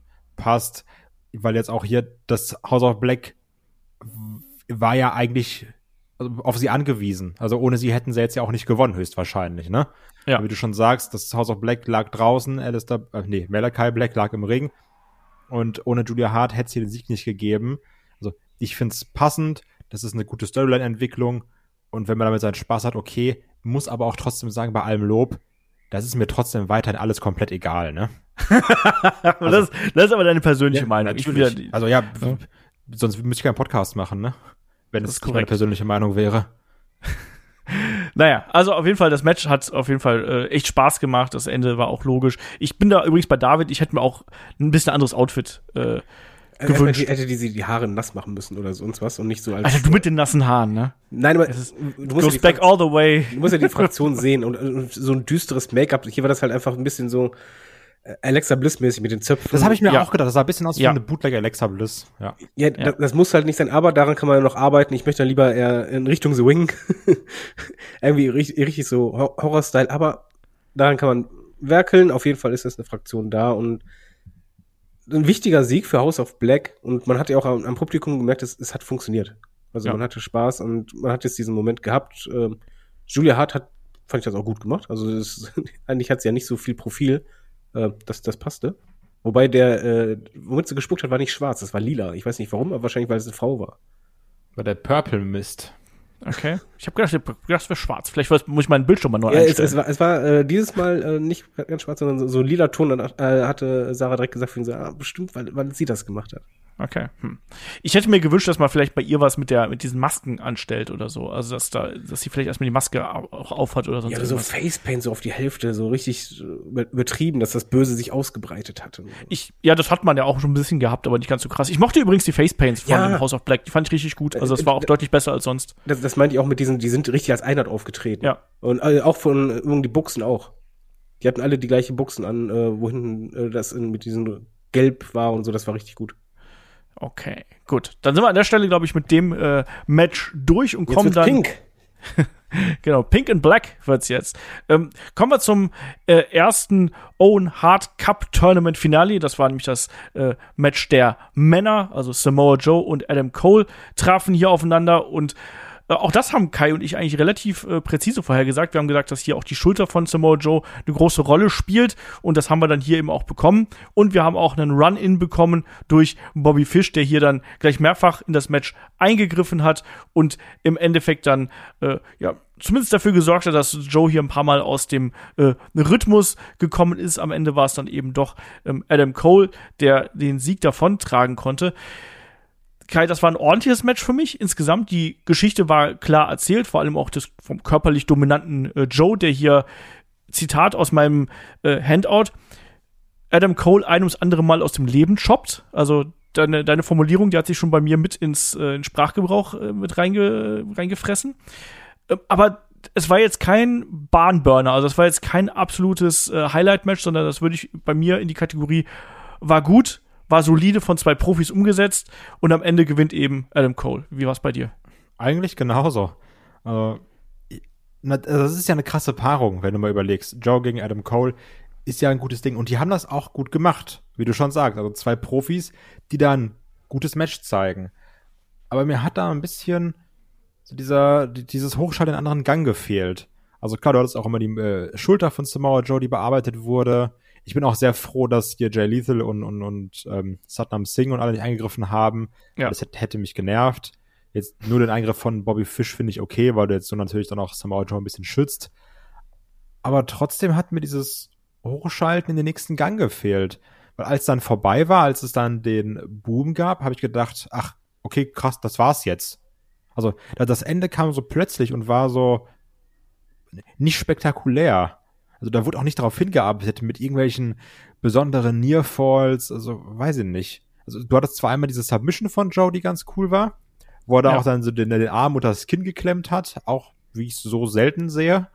Ja, um den Arm zu verkaufen, das mochte ich auch, ja. Genau, um halt zu sagen, ich kann meinen Arm nicht benutzen, aber ich bin ja nicht blöd, ich bin der Samoa Joe. Aber so an sich, also, weiß, das, das Ende kam dann, obwohl es kein kurzes Match war an sich, also die haben ja trotzdem ihre Zeit bekommen mit 13 Minuten, kam das Ende trotzdem so plötzlich und unspektakulär. Ja. Also das ist, ich muss, ich muss leider sagen, also das ist für mich auch eines der vergessenswerteren Matches, die wir hier Absolut. innerhalb des äh, Turniers gesehen haben. David, wie ging's dir mit dem Match? Äh, ich nehme es vorweg. Ähm, jetzt kam für mich so die Hängephase vom Pay-Per-View. Vollkommen richtig, ja. ich fand das Match halt okay. Also nicht schlecht, auf keinen Fall, aber es war halt nur okay. Und äh, das lag mitunter an der logischen Storyline mit der Schulter, weil Joe ist ja eigentlich, das Beeindruckende an ihm ist ja nicht nur die Kraft, sondern dass halt so ein Hühne auch sehr schnell sein kann. Gerade wenn du halt so Matches gegen AJ Styles im Kopf hast. Hier konnte er das halt immer nur eine Aktion lang sein. Und ähm, Adam Cole hatte mehrere Aktionen und dann kommt eine große Aktion, um äh, wieder Luft zu verschaffen. Wieder durchatmen, Schulter verkaufen. Dann wieder, es war halt immer so Stock, Stock, Stock, Stock, Stock und dann das nächste. Und dadurch kam für mich einfach nicht dieser richtige Flow rein, eben weil du das verkaufen musst, was im, Joe echt gut gemacht hat. Also das Verkaufen war gut, aber dadurch hattest du halt dir selber einen Stock in den Weg gestellt und wie Kai richtig sagt, es ging halt nie in den nächsten Gang rein. Ja, ja, ja. Also war jetzt nichts Besonderes, bin ich ganz ehrlich. Und mir ging es auch genauso wie dir, David. Also da war jetzt auch so ein bisschen ein Mittelteil des Pay-Per-Views, wo man wirklich so, ein- so ein Loch, Loch gehabt hat. Ne? Das fing bei mir schon bei NRJ gegen Jade Cargill an, wo ich mir gedacht habe, so, ah, dann kam House of Black gegen Death Triangle, da war ich dann wieder so drin. Und dann das Match war halt so, oh, hätte ich jetzt auch bei einer Weekly sehen können, wenn man ehrlich ist. Da haben wir auch schon mal so Matches in der Kategorie gehabt. Auf jeden Fall im Übrigen für mich auch nicht verbissen genug für ein Finale. ja, da Nee, fehlte null. einfach Ja. da fehlte einiges und das war eben auch gerade äh, wirklich das Problem. Wie gesagt, äh, ne, und das ging ja dann leider auch mit dem nächsten Match weiter, wo ich gedacht habe, bei den Entrances habe ich gedacht, Mensch, jetzt machen sie was richtig Großes hier. Da haben wir dann Ruby Soho war gegen großartig. Baker. Und Britt Baker, Moment, du darfst gleich. Britt Baker kommt hier raus, da ist dann Rich Ward von Fozzy, der Gitarre zu dem Theme spielt. Und da kündigt dann schon äh, einer der Kommentatoren, ich weiß gar nicht mehr, wer es gewesen ist, Excalibur oder äh, ähm, Jim Ross oder wer auch immer, kündigt halt an, ob wir bei dieser Show jetzt die Krönung des Power Couples sehen werden. Und in dem Moment habe ich gedacht, ach Gott, okay, das ist das, worauf es jetzt hinaus Und vor allem guckst du noch das äh, Outfit von äh, Britt Baker an, wo die halt Genau. einfach mal komplett in Pink und Black rauskommt. Jo, danke. Genau, und dann, aber dann habe ich gedacht, so, dann, dann war mein, mein Hoffnungsmoment war dann, als dann Rancid aufgetreten sind und Ruby Soho performt haben. Und da dachte ich mir, Mensch, also A, fand ich das richtig geil. Also ich finde den Song cool und das hat super gepasst. Und da habe ich dann gedacht, so, Mensch, jetzt macht man irgendwie dann doch irgendwie einen Twist und sagt, dann wird's Ruby und Brit, äh, die stehlen dann hier vielleicht die Show. Aber irgendwie äh, hat es dann auch hier nicht so recht funktioniert. David, wie ging dir das? Also, das war jetzt ein solides Match. Auch da wieder mit den äh, Hartanleihen ganz massiv. Wir haben sehr viele hässliche Sharpshooter übrigens bei diesem Oh mein Gott, Pay-Per-View du kannst Meine Güte, das aufhören, war irgendwie Kacke. eine Wunde aufzuweisen. Also in diesem Match, da, da war halt wirklich, also wie macht man Sharpshooter falsch? Ja. Also wirklich, das war ja nur Müll. Also, also, das, das war schrecklich. Erstmal, um vor dem Match zu sagen, Ja. gerade Olaf kennt das ja auch von früheren WrestleManias und Co. Musikauftritte zu, zu Wrestling-Entrances ist immer oft schwierig zu hören. Das war mit Abstand einer der besten Be- Performances bei Ruby Soho. Das hörte sich geil. cool an. Du hast auch bei der Crowd gemerkt, eigentlich Wrestling Crowd immer, wenn so eine Band gespielt hat, so, ja, hm. Und hier haben sie gejubelt danach. Weil das war einfach gut. Das war richtig gut, das hat gepasst, was ähm, AEW auch gut geschafft hat. Äh, in der Kickoff-Show gab es einen sehr langen Trailer zu diesem Match, der eigentlich dafür sorgte, dass äh, vor jedem Match frage ich immer meine Frau, was denkst du, wer gewinnt? Sie, Britt Baker, ich dann nur sagte, ja, du hast den Trailer der Kickoff-Show nicht gesehen. Ich glaube, es wird eher Ruby, weil das war schon heftig in diese Richtung, nach dem Motto, ja, es ist auch ihr Outfit hier, äh, Time for Change und äh, dass jetzt ihr Moment ist, jetzt muss sie es alles beweisen. Das haben sie schon gut gemacht, dass halt die Erwartungshaltung in eine andere Richtung ging. Aber das Match, beide hatten ja schon mal ein Match. Das war nicht so doll. Das hier war nicht so doll. Und ich finde, das liegt vor allen Dingen, das ist gemein, also es war, beide hatten keine gute Chemie, aber liegt vor allen Dingen, dass Ruby Soho sehr unsauber wirkt irgendwie bei AEW. Ich finde erstmal die, diese Clotheslines furchtbar, die halt einfach nur aussehen, als würde ein Arm dich berühren. War ja das eine Mal auch übrigens. Und ähm, es, es, es zieht sich ja irgendwie durch. Also fast jeder Move sah irgendwie so, so ganz weich aus und ohne jede Power und Schwung. Äh, Das Overselling von Ruby ging mir sehr auf die Nüsse. ähm, weil das hat sie halt das ganze Match über durchgezogen. Dieses von, ah, keine Luft, äh, immer am Schnaufen, yo. Es, es kam einfach gar kein Flow rein und ich fand, das, das Match hatte dasselbe Problem wie bei Adam Cole und Samoa Joe, dass einfach das nie einen Gang nach oben ging und dass auch nie wirklich richtige Spannung aufkam oder man richtig drin war. Also das war halt für mich Schulnote wäre es halt eine 4, ist so ausreichend, aber es war halt echt nicht doll. Ja. Ähm, ich habe erst so gegen, gegen Ende, also die letzten zwei, drei Minuten des Matches, da war ich dann so, so ein bisschen drin, aber ansonsten bin ich da äh, komplett bei dir. Da haben wir halt so eine, ich habe die hier als äh, Signature-Konterphase getauft, also wo wir wirklich dann die etwas äh, größeren Aktionen gehabt haben, wo es dann ein bisschen mehr hin und her ging und dann zum Ende hin eben die Reminiszenzen an die Hard-Matches, Ähm, ne, was ja dann da der, mal der, kurze Frage an euch. ja, Ihr habt ja mehr Ahnung als ich. Wenn man einen Sharpshooter ansetzt und der ist halt echt Murks, wirklich Murks, sollte ein Wrestler den dann nicht einfach mal aufgeben und anstatt zu sagen, ja, wir haben jetzt geplant, dass du hier drin jetzt 30 Sekunden bleibst und das verkaufen musst, wo einfach jeder denkt, nee, das, das funktioniert gerade nicht. ja. Oder halt einfach nach, richtig nachgreifen, ne? Das Ja, die, gefragt. aber die hat ja nicht die Kraft dazu. Das hast du ja gesehen. Sie hat ja versucht zu heben, aber sie konnte es nicht. Ja. Das war traurig. ich kann es nicht anders sagen, das war halt traurig. Das du saß halt im Endeffekt einfach nur auf dem Hintern von, von, von, der, von der guten Brett Baker. Und wir haben das im späteren Verlauf auch nochmal gehabt, da sah der Sharpshooter auch kacke aus. Jo. Also, ich weiß auch nicht. Und man wollte ja hier offensichtlich diese hart Gedenkaktionen bringen, weil das Match endete ja auch mit der Victory Roll, der umgedrehten quasi wie bei WrestleMania 10 oder sehr ähnlich wie zu WrestleMania 10, ne? Wo dann auch der Ansturm gekommen ist, der auch viel zu langsam gewesen ist von Ruby. Ja. Ja, so vorsichtig alles, ne? Nach Ja. Motto, ja ich, ich möchte jetzt keinen wehtun, ich möchte auch mir nicht wehtun. Immer wenn man, wenn du weißt, jetzt kommt ein Kick, schnell langsam werden. Ja, und dann eben äh, Fuß hoch, ähm, äh, es gibt die, es gibt die Victory Roll, Britt, Britt dreht so um und dann, ja, gewinnt sie das Ding hier, ne, als, naja, Erinnerung an äh, die Hart-Brüder. Kai, willst du noch was zu dem Match sagen? Wir, du merkst, wir sind hier nicht besonders positiv. Ja, nee, ich auch nicht. Also, obwohl doch, was ich sehr geil fand, war der Nearfall nach dem Stomp. Also das war ja wirklich, auch mit der Einstellung auf die Hand des Refs, da hat ja wirklich nur noch ein Papier zwischengepasst. Das fand ich ganz geil. Das war alles, was geil war in dem Match. Also, Hey, hallo, in en Entrance. ja, auch. der Entrance, der Typ sah einfach aus wie Triple H. Habe ich gedacht, ach guck mal, das reicht anscheinend nicht mehr ein Job, muss zwei machen. Das Kacke ist. Stefan aufgehört zu arbeiten, das muss auch gucken, wie die Kohle reinkommt. Nee, Ich wusste, dass du den Vergleich ziehst. Der sah wirklich in manchen Kamerawinkeln so ja, aus. weil ich hier der Mann für die Gags bin. okay. Das ist, ähm, nee, aber ach Mann, das war echt nicht gut. ja. Und Ähm, nee, also, Darf ich noch einen nee, warte, ich darf jetzt erstmal. Halt die Klappe. Ah, ich will Ähm, noch mehr kritisieren. Ja, ich auch. Und zwar, was ich jetzt nicht verstehe, weil ich weiß noch, als es hieß, ja, hier Ruby Soho verpflichtet und krass und jetzt die, die Division richtig, richtig geil. Ich finde, die hat noch nicht ein geiles Match abgeliefert bei AW. Ja. Also, Ja. das ist wirklich, wo es so, Mann, jetzt kommt die und das und die wurde ja bei WWE nicht gewertschätzt und die hätte ja alles werden können. Kann sie anscheinend nicht. Auch bei den Promos noch nicht. Nee. Nee. Also auch die Promos, das, das Selling von ihr, die Ausstrahlung, die sie dann teilweise mitbringt, die Mimik und Gestik, das, wie sie sich im Ring bewegt, das ist alles maximal Mittelmaß. David, du wolltest noch was kritisieren. Ja, ähm, das geht aber zum Nachgang. Nach, nach dem Match. Wir haben das Match ja durch, ne? Ja.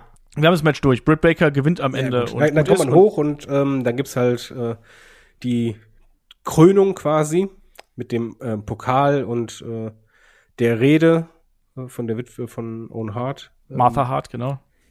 die ein bisschen lang war, aber habe ich mitgenommen. Also das war wirklich, wo ich einfach dachte, das muss ich mal unterstreichen kurz. Ähm, ich hätte nicht gedacht, dass man, es wurde ja versprochen, das wird einfach nicht, es wird nicht nur einfach ein Turnier, sondern man wird wirklich Owen Hart in Fokus stellen, dass man das gemacht hat. Das fand ich als Wrestling-Fan sehr gut. Die Rede wirkte auch sehr echt, fand ich. Ja, Also- das war auf jeden Fall sehr echt. Auch, auch die, die, die Freude bei ihr, ähm, auch über die Publikumsreaktionen, auch als Owen geschändet wurde, Ja. der Tenor von diesem Turnier war wirklich gut. Die Umsetzung war auch wirklich gut. Also nicht von der Matchqualität jetzt am Finale, sondern halt wirklich einfach, dass dieser Fokus da war, den man versprochen hat, den hat man auch durchgezogen. Mein Kritikpunkt ist jetzt, und das geht mir einfach allgemein bei AEW durch Wing of Honor, durch äh, tausend andere Sachen, die man halt hat. Ich finde, generell bei AEW hat man zu viele Gürtel. Weil mittlerweile hat gefühlt fast jeder zweite einen Gürtel. Irgendwie. Es gibt immer irgendeinen Gürtel. Also schön und gut. Jetzt bringt man noch mal zwei Gürtel rein. Warum? Aber die sind doch eher so als Preis Ja. gedacht, so wie ich das verstanden habe. Ja, die werden doch nur einmal ausgefochten quasi zum Turnier.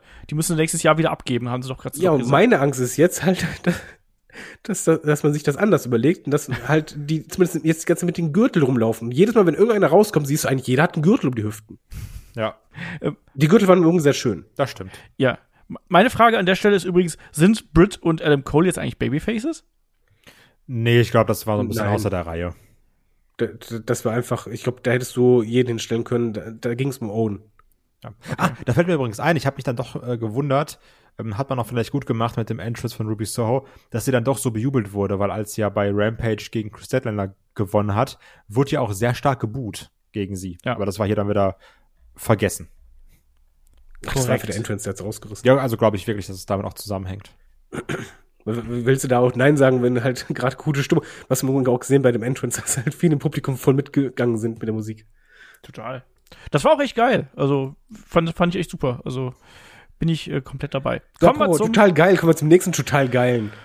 Uiuiui. Ja, Alter jetzt sind wir halt wirklich, also das, das ist jetzt wirklich gerade so ein bisschen Midcard-Hölle, so habe ich es mir auch aufgeschrieben. Also da war auch nicht so viel dran, was mich wirklich begeistert hat. Ähm, wir kommen zum Match zwischen äh, ja, American Top Team, äh, Man of the Year, was auch immer. Ähm, Ethan Page, Scorpio Sky, Page Van Zandt mit Dan Lambert auf der einen Seite gegen Frankie Kazarian, Sammy Guevara, Tay Conti. Können wir Es jetzt ist, anders nennen, bitte? Wie ihr schon sagt, Einfach, ein- nee, da, da rätsch ich rein. Nennen wir es einfach Heal-Team gegen Heal-Team. ja. Und du als Publikum einfach nur hängst, was soll ich denn damit anfangen? David, du hast jetzt schon wieder ein Wort gebrochen übrigens. Ja, Zum das muss ich 18. brechen. Mal. Das stimmt doch gar nicht. Wohl. Aber ich habe Olaf lieb. Ja, aber jetzt mal ohne, ohne Scheiß, das ist, bevor wir zum Match kommen, wie kann man denn das so bucken? Du kannst doch nicht beim Pay-Per-View zwei Teams in den Ring stellen, wo du als Publikum nicht weißt, zu wen soll ich denn halten? Also ich bin für SCU.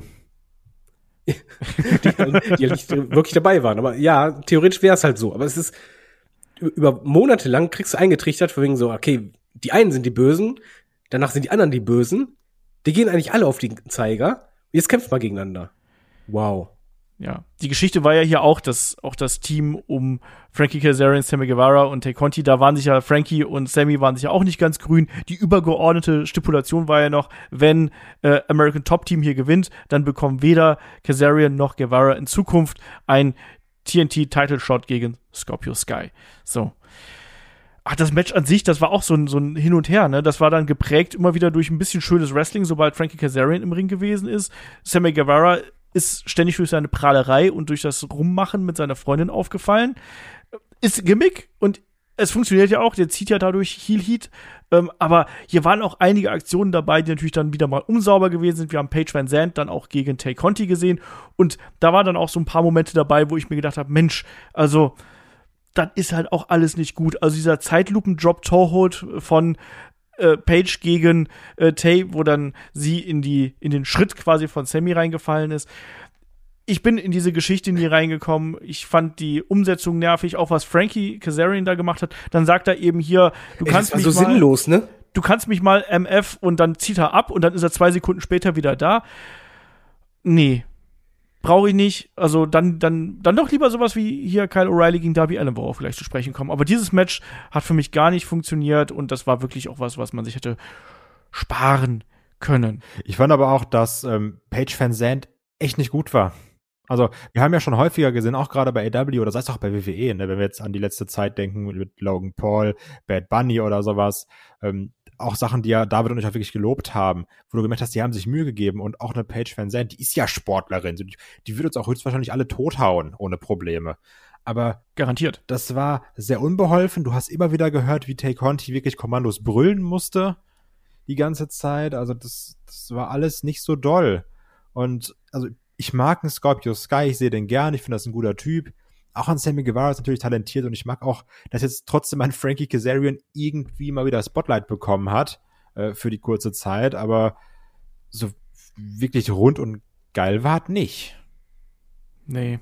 Was, was ich halt einfach nicht verstehe. Also erstmal bei, bei Page ging mir tierisch auf die Nüsse, dass sie halt nach jedem Move, so wie ein Promi quasi, sich kurz feiern. Ja. Muss. Arme hoch, immer Arme hoch. Immer Arme hoch. Nach jedem absolut simplen Move, mir geht nur auch tierisch auf den Keks, dass Tai Conti mit dem Kopf bei jedem Wort immer wackeln muss, immer schultern, so wie so eine Tussi halt. Ich weiß, ist Gimmick, aber irgendwann denkst du, okay, der Kopf fällt ab. Nervig. Ähm, Gerade bei Tai Conti, wo du denkst, okay, wir haben über so viele Monate miterlebt, wie die sich verbessert hat im Ring. Und jetzt quasi sich komplett rückwärts entwickelt, durch das Gimmick wahrscheinlich, ich weiß es nicht die Ansetzung finde ich schon echt schwierig und was ich nicht verstehe, wenn du schon so eine Ansetzung machst, dann mach doch zumindest irgendwas, was du dem Publikum gibst. Die einzige Möglichkeit, die du hier gehabt hättest, wäre halt, ey, Scorpio Sky, Frankie kehrt Sammy den Rücken oder haut ihn am besten richtig eine rein, wodurch Scorpio das kriegt und beide sind wieder Freunde. Und zwar richtig. Macht ja auch keinen Sinn. Ja, ist egal, aber irgend, irgendwas, was du dem Publikum gibst. Hier hast du halt ein Match, was einfach nur dem Publikum auf den Zeiger geht mit dem Rumgelecke da. Ja, ist schönes Gimmick, aber halt, man kann es auch übertreiben. Vor allen Dingen, es, es war halt so übertrieben gemacht, dass du das nicht ernst nehmen kannst. Also es gibt halt so, so für mich eine Grenze, wo du sagst, yo, das ist gutes Heelwork oder das ist halt einfach nervig. Und ähm, gerade dieses Semi-Abfeiern, Frankie reagiert die ganze Zeit, er mahnt ihn, denkst so, ja, komm, dann mach doch endlich mal den, den Turn. Dann macht er den Turn, aber wie Olaf richtig sagt, zwei Sekunden später ist er wieder im Ring. Das, es ergibt halt keinen Sinn, du hast keinen Payoff für niemanden, du Sammy wurde nicht wirklich äh, bestraft für sein Verhalten, dass er jetzt ein bisschen daraus eine Lehre ziehen könnte. Na gut, er ist jetzt bestraft worden, die haben verloren. Ja. Und er kann nie wieder Scorpio Sky herausfordern. Und das ist ja auch der Grund, weshalb Aber das will er doch nicht. Er will doch die ganze ja. Zeit darum lecken mit der Zunge. Also das ist ja. Also die Sache ist, du kannst ja quasi schon argumentieren zu sagen, ja, Frankie Kazarian ist in dem Moment sauer, sagt hier, fick dich, steht dann draußen und merkt, er warte mal, aber ich muss ja eingreifen, weil wenn die jetzt ja. verlieren, dann habe ich ja auch das Problem und kann auch nicht mehr für ein Belt kämpfen. Genau, also. aber dann bei, bei, beiden Argumenten, dann zeig es. Ein Sammy wirkte ja so, als wenn das Match eigentlich piep egal wäre. Ja. Sprich halt ja, ja. auch diese Stipulation egal wäre. Und bei Frankie, er war halt einfach da. Du hast nicht gesehen von ihm so, oh mein Gott, shit, ich brauche ja selber. Ich muss jetzt, ich ja. muss jetzt quasi hier das Ding tragen, ja, ja. Genau, dann, dann lass doch ihn Match einfach, oder dann lass ihn doch einfach Sammy anschreien im, im, Match nach Motto, hör mal, das geht nicht nur um dich, es geht auch um meine. Ja, so äh, reiß dich mal zusammen oder sowas, ja. Ja. Genau, einfach die Motivation sagen, aber die gab's halt nicht. Und ich hatte vorhin gesagt, es gab drei Matches auf der Karte, die ich gerne gestreich, äh, gestrichen hätte vorher und nachher. Das ist Nummer zwei. Ja, also wir können das hier abkürzen. Das Match war nix. Ähm, äh, am Ende gewinnen dann eben äh, Ethan Page, Scorpio Sky und Page Van Zandt nach dem TKO von Sky äh, an Taz, äh, Cass meine ich, und dann ist das Ding hier gelaufen. Oh, es war nicht gut. Nee. Es war nicht gut. Und wir kommen zum nächsten Match. Auch das war ein Match, was hier kurzfristig anberaumt worden ist zwischen Kyle O'Reilly und Darby Allen. Da hat man ja die Storyline aufgebaut, dass äh, Kyle O'Reilly quasi ähm, den Mentor von Darby äh, Sting den verletzt Stinger. hat. Den Stinger, genau. Und ja, die beiden haben sich hier ordentlich äh, eins um die Ohren gegeben, würde ich mal sagen. Also ein sehr hart körperlich geführtes Match, was wir hier gesehen haben mit äh, einigen Aktionen, wo man sich mal wieder gefragt hat, ob Darby Allen sich hier noch äh, selber umbringen möchte äh, Ey, im wirklich? Verlauf. Ey, und, der eine äh, Dive da draußen, ne, wo der irgendwie, glaube ich, festhing an Seilen oder sonst was, wo der plötzlich nach unten ging. Ja, gut, das war ja eine Aktion, also um das mal ganz kurz aufzugreifen, das war ja diese Aktion, wo äh, Kyle ihn quasi ja in der Guillotine äh, catchen sollte. Und ich glaube, dass da halt einfach irgendwie wahlweise hat der Abstand zum, zur Guardrail nicht richtig gestimmt und er hat dann auf halbem Wege abgebrochen oder anders, weil wir haben danach ja dieselbe Aktion zur anderen Seite gesehen und ja, da hat ja mehr, da hat es mehr oder weniger funktioniert. Also äh, das war auf jeden Fall nicht besonders gut. Gleich zu Beginn gab es ja einen Knie äh, von Kyle in Darbys Gesicht, was dann vor ordentlich Blut gesorgt hat. Aber Kai, ich muss sagen, also so das war ein richtig hart geführtes Match und das war ein Match dafür, dass das so kurzfristig auf die Karte gekommen ist. Das hat mich recht gut unterhalten. Wie ging es denn dir dabei? Ja, also bevor das Match anfing, habe ich mir noch zu meinen Tweets geschrieben, dass ich das auf der Karte eigentlich nicht gebraucht hätte. Weil ja. das hättest du von der Ansetzung auch zu Dynamite packen können. Vollkommen okay. Aber man muss ganz klar sagen, die beiden haben wirklich abgerissen. Ich fand das unterhaltsamer als Joe gegen Cole, als Ruby Soho gegen Britt Baker und auch als das Match davor. Also ich fand das besser als die drei vorherigen Matches. Und damit hat es ja dann trotzdem schon mal auch irgendwo eine Daseinsberechtigung, wenn man sich die Qualität des Matches anschaut. Und es ist so, wie du sagst, die beiden haben ja wirklich, die sind ja witzig all in gegangen. Ähm, das Knie ins Gesicht, viele harte Aktionen. Ich, ich mag es auch, ehrlich gesagt, dass man jetzt so einen Kyle O'Reilly immer mehr Siege gibt. Dass er nicht nur so der Doofe ist, der für Adam Cole einstecken muss, sondern der jetzt auch mal Siege holt, weil ich muss ganz klar sagen, ich habe ja auf Darby Allen getippt. Der kriegt ein bisschen seine Redemption, der rächt sich dafür, dass äh, Kyle O'Reilly Sting aus, äh, aus, ähm, aus dem Rennen genommen hat. Deswegen war das für mich eine klare Sache. Das, das hat auch so gewirkt wie dieses typische Darby Allen-Match. Kassiert die ganze Zeit, am Ende macht er zwei Aktionen, Coffin Drop und gewinnt. Ähm, von daher fand ich es ganz cool und wirklich diese Härte in dem Match, die muss man echt nochmal loben. Also auch, wo er dann Darby Allen so halb mit, mit seiner eigenen Kette gechoked wurde, die dann sogar gesprungen ist. Da was auch. Unbreakable Chain, die eine Sekunde später gesprungen ist, meinst du? Genau. Was aber auch fies aussah. Also so unbreakable war sie dann ja doch nicht. Und dann eben mit dem Top Rope Knee Drop. Also das war ein gutes Match, aber es ist schon, wie ich beim Match gegen Jeff Hardy gesagt habe, Darby Allen hat wirklich ein gefährliches Moveset, ne?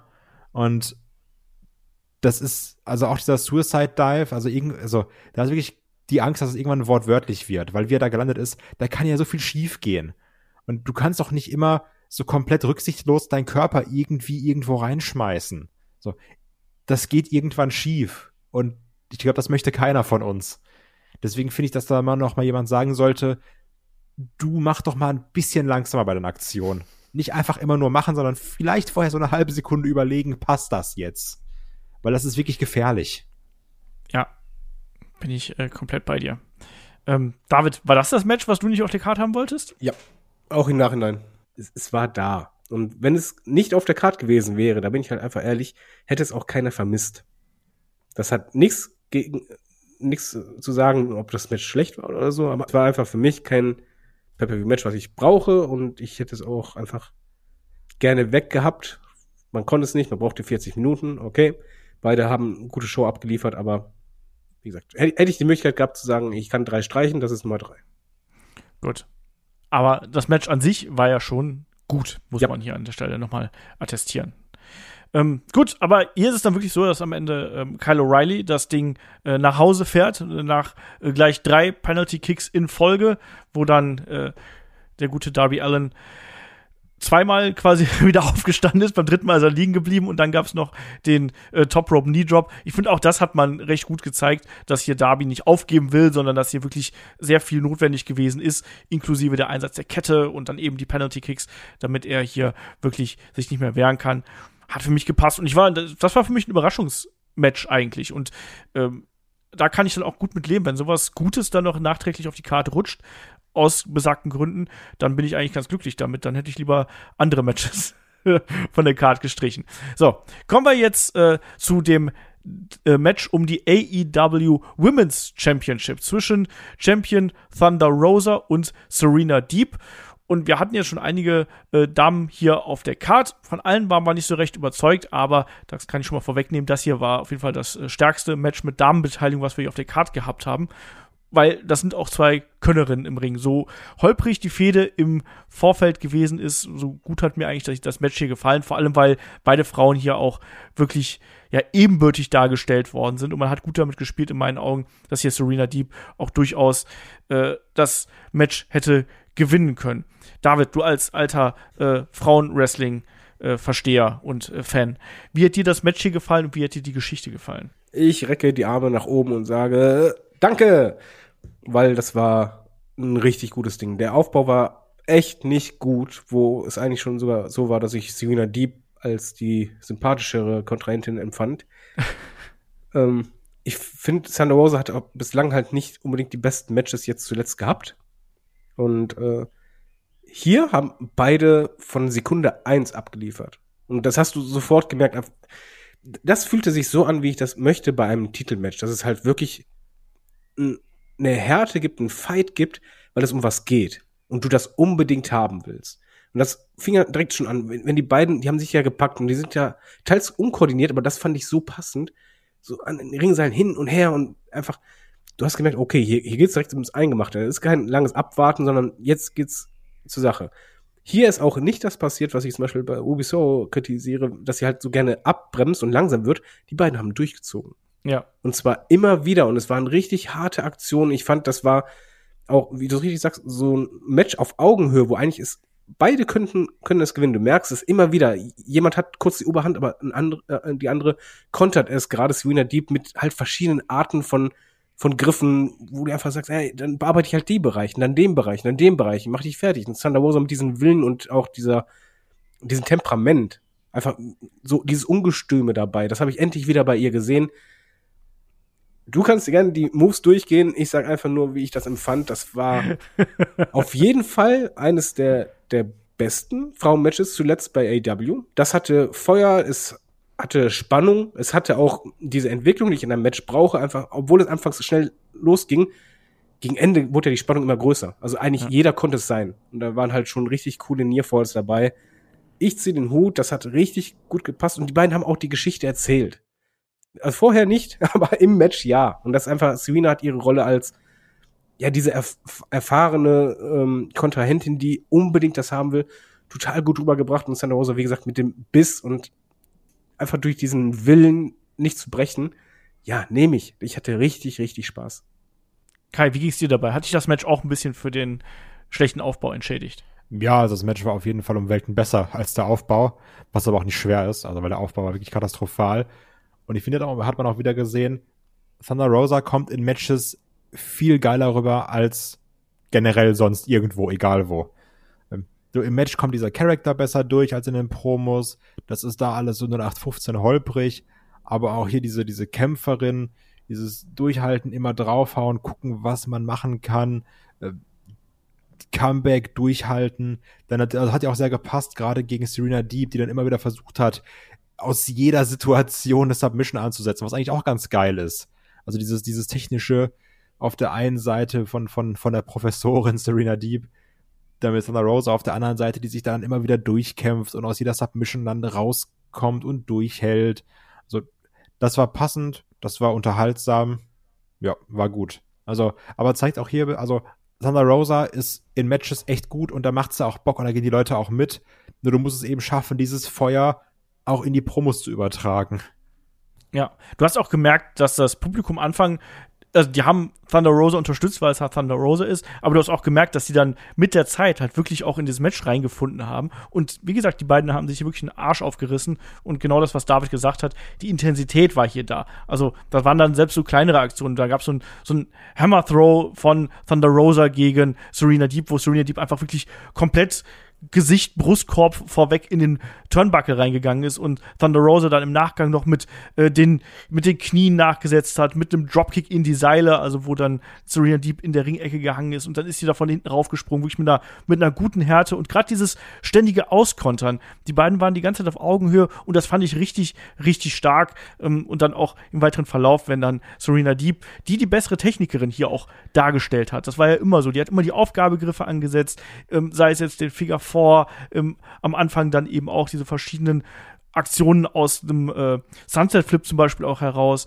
später den Serenity Lock, ähm, den Cloverleaf haben wir gesehen und das hat hier super harmoniert. Also die beiden Charaktere haben super gut harmoniert und dann am Ende eben war es dann der Fire Thunder Driver nach dem Superplex von Thunder Rosa, der dann hier den Sieg gebracht hat. Aber also ich war hier komplett glücklich. Also das war ein richtig tolles Match und äh, so will ich Thunder Rosa sehen, so will ich Serena Deep sehen und nicht in irgendwelchen komischen Promos, wo die beiden sich unterbrechen oder merkwürdige Hüte tragen. Ja, vor Titelkampf bei Frauen.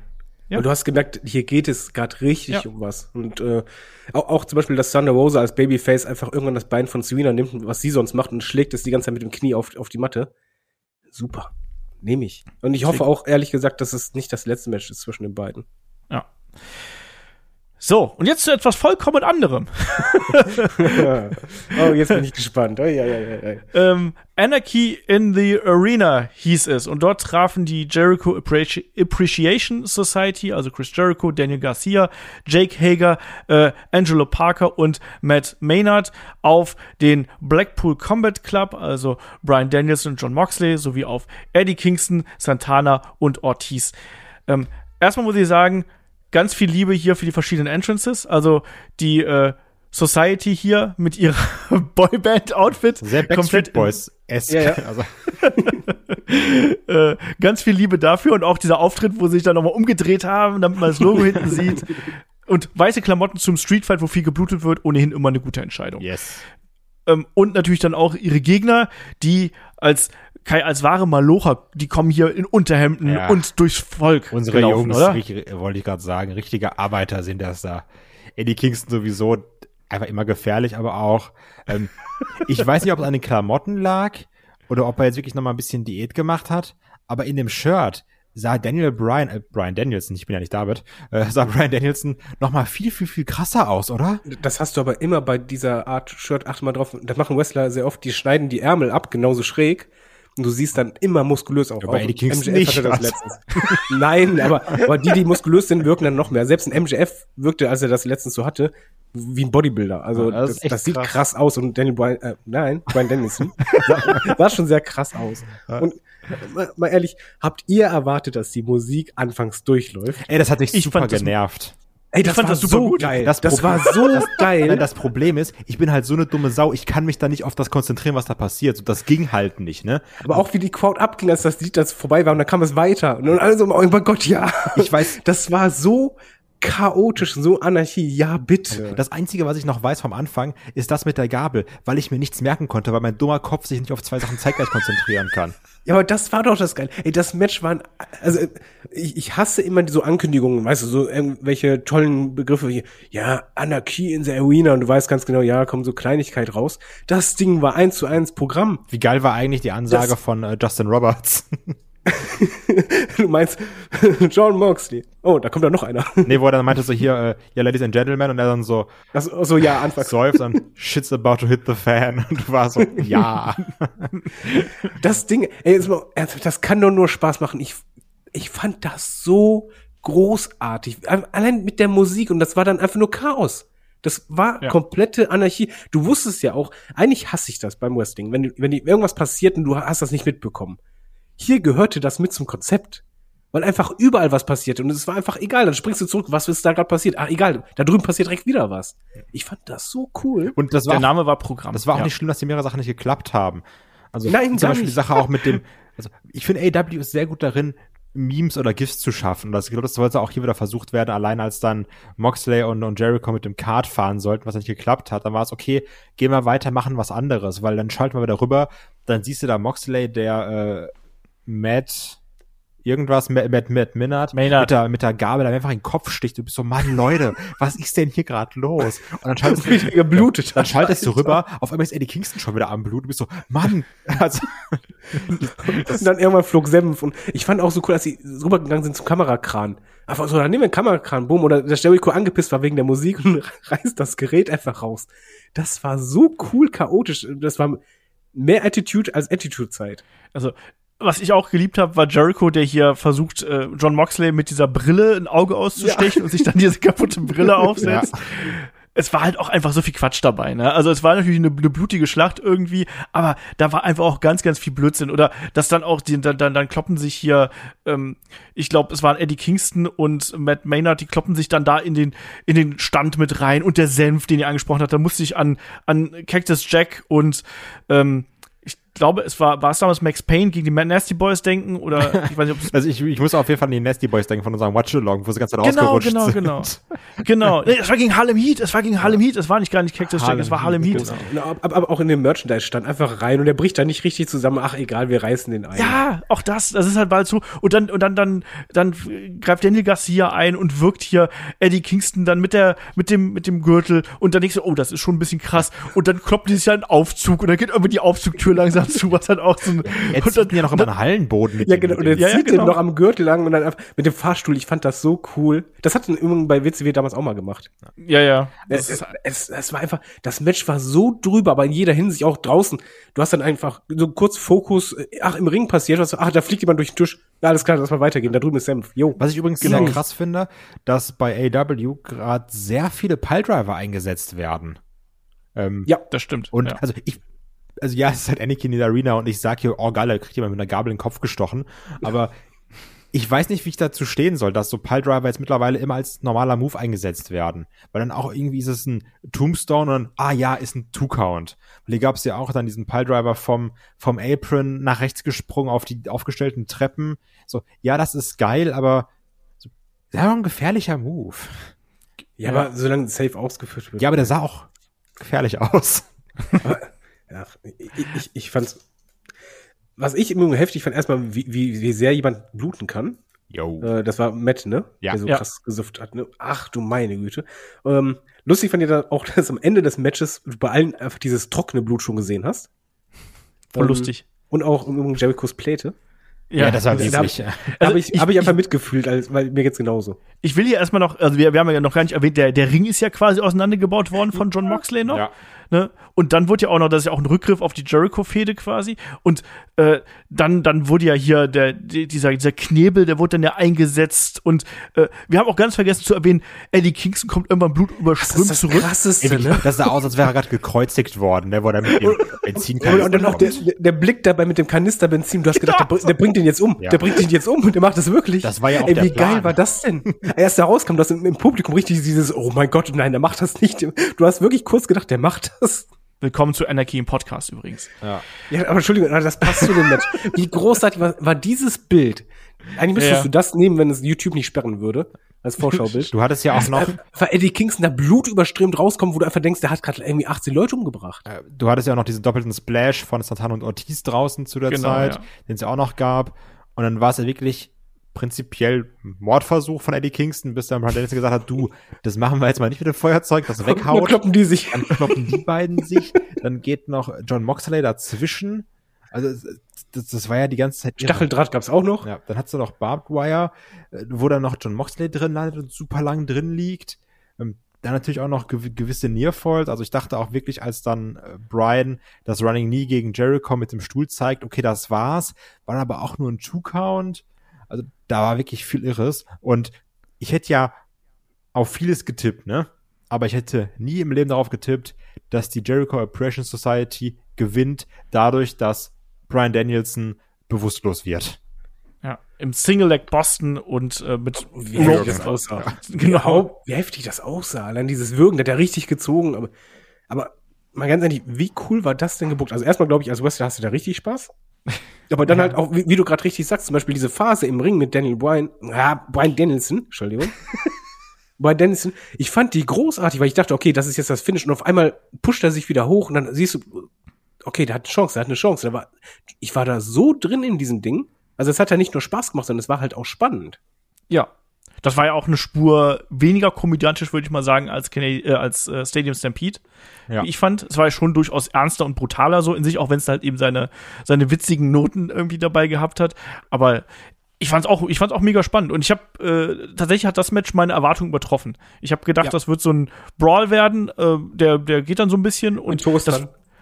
Und dann ist halt irgendwann vorbei nach dem krassen Spot. Aber so war das wirklich eine richtig große Schlacht einfach, die sich groß angefühlt hat, die durch alle möglichen Bereiche der Halle ging, die Brutalität und Humor miteinander vereint hat. Und was gibt's eigentlich Besseres? Auch hier, finde ich, merkst du wieder, wie viel Spaß auch ein äh, Brian Danielson an so einem Kram hat, ne? Oh ja. Also, als er dann auch rumschreien kann, so, ja, I'm gonna kick his fucking head, und du bist so, ja! Ey, das war so geil. Und alle aber ausrasten. Ja, mach es, mach es. also- bring ihn um, bring ihn um. ja weil, weil du merkst auch, WWE, der wird auch nichts Schlechtes drüber sagen, aber ich glaube, er genießt auch gerade die Freiheit, die er hier so ein bisschen hat. ja, klar. Und das, das merkst Also du die mit dem Aussage, da, da hat er äh, ganz viele Punkte kassiert. Komm, äh, ma- ma- Olf, du bist doch ein ein Brian Danielson-Fan sondergleichen. Du hast halt äh, Bettwäsche von ihm, du hast ihn auf der Brust tätowiert. Hast du den schon mal so reden hören? Ja, bei Ring of Honor früher. und bei der WXW. ja, klar. Also ich das, kannte ihn halt so nicht. Ich fand das, das ist super. halt keine neue Seite an ihm, sondern das ist halt eben eine Facette, die der Danielson-Charakter immer dann gehabt hat, wenn er eben ein bisschen rauer gewesen ist. Also, der hat ja auch als Heel gewrestelt und so. Ne, also, äh, nur so als Beispiel, You're gonna get your fucking head kicked in war bei Ring of Honor ein ja, ein ziemlich geiler übrigens. Ja. Soll man wieder einführen. ja. You're gonna get your fucking head kicked in. Ich, ich fand das ich, ich fand auch so toll, dass einfach Eddie Kingston und Brian Danielson sich gegenseitig verkloppen. Weil es passte. Es, also ich fand bei diesem Match, was du kannst das ja schnell als Spot-Festival machen, wo halt eigentlich gar keine Story ist, aber es machte halt alles Sinn. Ich habe mich einfach top unterhalten gefühlt für die 20, 25 Minuten, die es gedauert hat. Und äh, das hat wirklich meine Erwartungen weit übertroffen an, an das, was äh, hier kommen sollte. Und hab ich, ich habe nichts zu beschweren, was, was das angeht. Das war, das war absolut wilder, chaotischer Brawl mit allem, was ich brauche. So. Acht blutige Bananen für dieses Match. Genau. genau das. Ähm, kommen wir zu was auch wieder anderem. Ähm, es gibt auch mal ein paar Segmente, weil man natürlich den Ring reinigen muss und den Ring wieder zusammenbauen muss nach so einem äh, Match. Und ich habe mich übrigens auch gefragt, wie sich so die Hallenbesitzer fühlen. Weißt du, dann so, hast du wahrscheinlich so in den Katakomben hast dann so Blutspuren an den Wänden und keine Ahnung was. muss erstmal den Tatortreiniger reinschicken danach. Es gibt ein ja, Segment danach und da stellt Andrade seinen neuen Geschäftspartner vor und das ist niemand geringes als Rouge. Äh, den kennen wir unter anderem als zweifachen Ring of Honor Champion.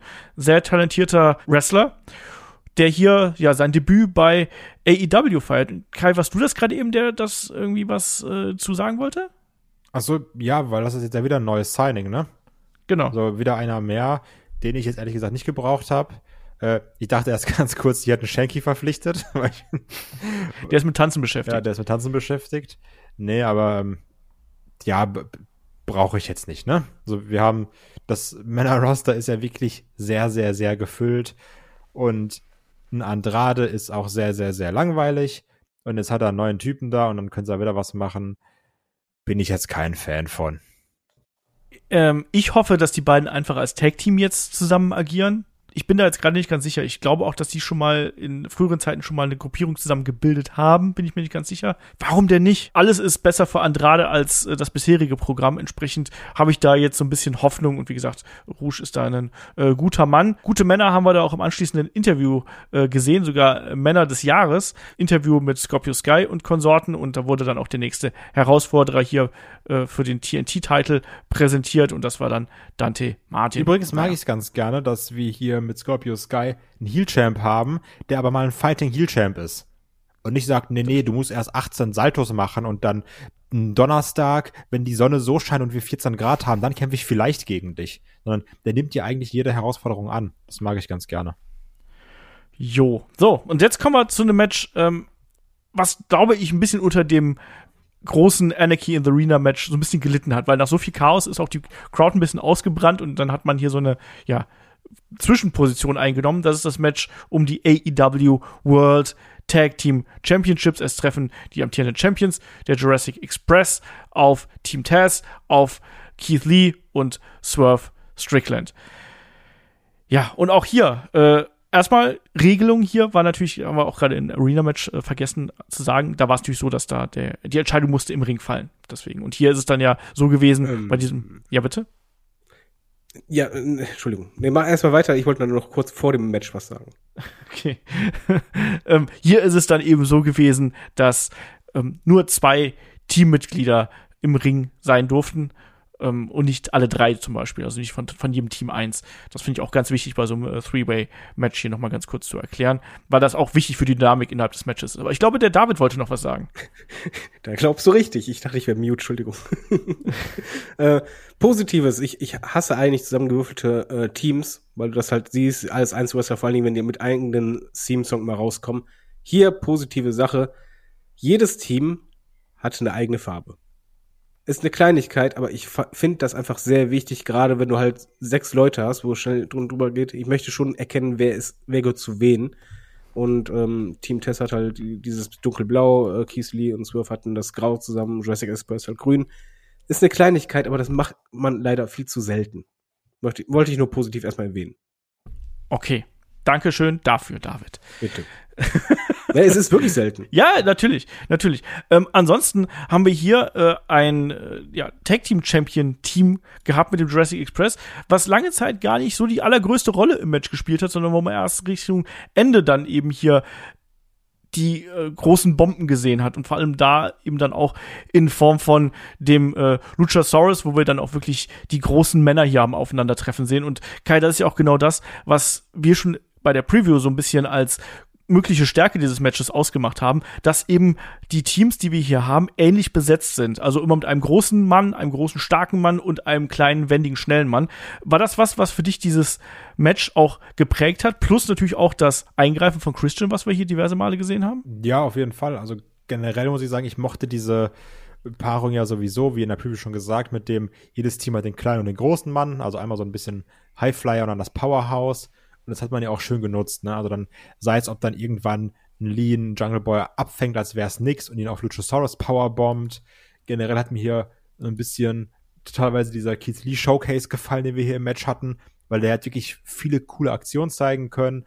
Also auch wie, also klar, natürlich so ein Ricky Starks, okay, ein Jungle Boy, klar, die schmeißt er hoch, zack, zur Powerbomb, kann er fangen. Aber wie einfach er da auch Powerhouse Hops hochnimmt, ne? Also. Da, darf ich da mal gerade mal ganz kurz was eingreifen? Ja.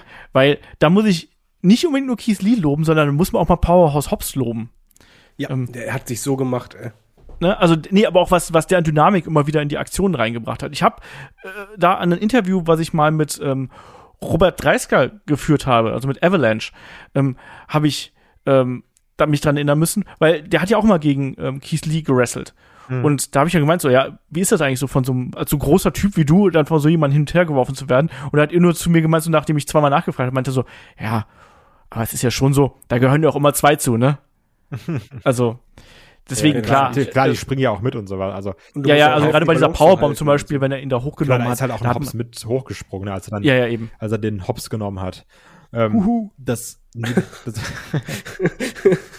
also, Super geil. Das, das, das mochte ich dann schon und die verschiedenen Sachen, aber auch diese, diese Comedy-Aspekte, die dann teilweise dann Keith Lee und Swerve reingebracht haben, wo dann, wo dann irgendwann Keith Lee irgendwie so, oh my God, schreien hörst, was man sonst aus irgendwelchen Instagram-Reels kennt oder. Echt, das war großartig. Wo, wo, wo dann im Backst, äh, im Hintergrund Lee und, und Swerve sich kaputt lachen, weil gerade Powerhouse Hobbs und Ricky Starks einstecken vom Luchasaurus dann das Spiel von Swerve mit der Kamera, als der Moonsault angesetzt wurde, der wirklich von allen gefeiert wurde und er wusste so, komm, alles klar, wir zeigen euch den nochmal. Also sowas natürlich. Dann die verschiedenen Sachen, als auch die Nearfalls, die hier drin waren. Mann, Powerhouse Hobbs springt ein Blockbuster. Also all solche Sachen, hier war so viel Gutes drin. Ähm, dann, dann auch der, der äh, Dive von Keith Lee, den ich angesprochen habe, der besser war als der von Brody King. Dann die verschiedenen Aktionen auch natürlich wieder von Jungle Boy, der rausspringt, der hin und her springt. Also ich, ich mochte, das, das wurde nie langweilig. Also ich war ja erst so ein bisschen genervt, weil ich mir gedacht habe, hm, ja, doof, ist Triple Threat Match, aber es sind wir nur, nur zwei drin. Ich finde es ja viel besser, wenn drei drin sind. Aber dadurch hattest du immer eine andere Dynamik. Und typisch AW hat man ja auch am Ende gesagt, ach du, geht doch einfach alle in den Ring, wenn ihr Lust habt. und ich mochte das. Also ich, das geht 17 Minuten und ich war hier nicht eine Minute gelangweilt. David, kurz und knapp. Äh, hohe Erwartungen gehabt, wurden komplett erfüllt oder übertroffen. Ich finde, die Teams haben super miteinander funktioniert. Ich fand auch den Ablauf sehr cool, dass anfangs eher es um die schmaleren ging ähm, und wirklich auch um die Isolation. Das war ja anfangs schon ein bisschen so, da wurde auch mal isoliert. Dann kam halt die, die Wucht mit rein äh, und später dann, wie Kai halt sagt, dieser Gong nach Motto, okay, jetzt könnt ihr alles, alles machen, was ihr wollt. Ich fand's super, genau wie natürlich der Moment, den jeder sehen wollte, dass halt die Big Men aufeinandertreffen. Es war, wie Kai sagt, kein, kein Moment langweilig, es war äh, spannend. Was ich übrigens sehr cool finde, ist so die Entwicklung, die man eigentlich zuletzt sehen kann. Noch nicht mal bei den Tag Team äh, Titelträger, sondern ich finde zum Beispiel Powerhouse Hobbs hat sich seit dem ähm, Leitermatch irgendwie wird der immer mehr zum Star für mich. Mhm. Also der, der, der funktioniert, der, er wirkt auch immer sicherer, auch von der Ausstrahlung her. Er bringt eine unglaubliche Dynamik mit. Und zum Beispiel Wiki Starks, da finde ich, merkt man in den letzten Wochen, seit er wieder ein bisschen mehr präsent äh, dargestellt wird, da wächst gerade auch ein Star heran. Ich finde es also halt krass, aber ganz kurz dazu, weil ich habe es ja auch in der Prüfung gesagt, so, nee, ich will nicht, dass die gewinnen, ne? so gar keinen Bock, dass die gewinnen. Ähm, und dann bin ich, oh, Ricky Starks und Powers Hobbs, hm, ja, okay, ja, sind halt im Match. Aber wenn ich die sehe und mir das Match angucke, bin ich immer unterhalten. Also fanmäßig mag ich die nicht, aber die unterhalten mich jedes Mal, wenn ich die irgendwo sehe in den letzten Monaten oder Wochen. Und das ist schon eine krasse Leistung.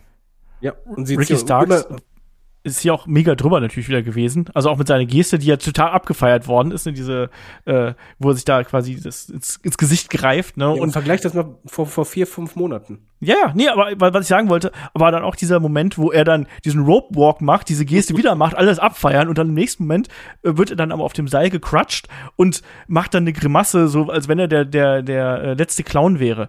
Und das war so walkmäßig. Ja, und ich, ich, ich mag ich mag diesen Übergang, weißt du, auf der, auf der einen Seite bist du halt der krasse, selbstverliebte Poser, im nächsten Moment bist du aber eigentlich auch so der, wie gesagt, der Clown in dem Augenblick, der dann aus den Leuten ein Lachen herauszaubert. Und das äh, mag ich und das macht auch einen kompletten Wrestler für mich aus. Also der ist ja ein ja.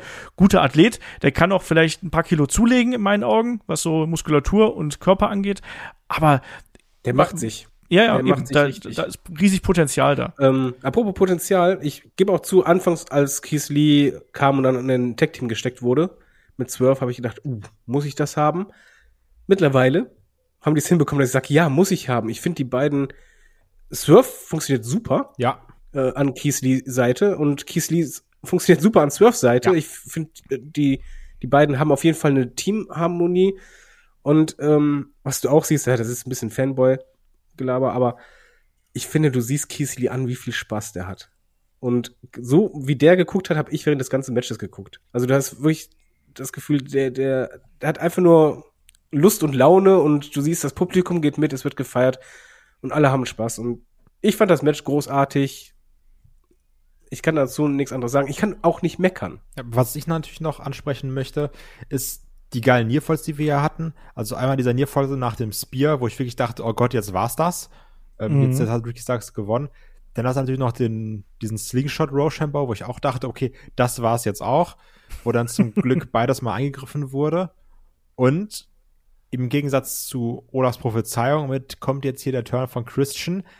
Nee, letztendlich hat Dinge haben mit Jurassic Express hier beide also gewonnen, weil Christian zweimal wichtig eingegriffen hat.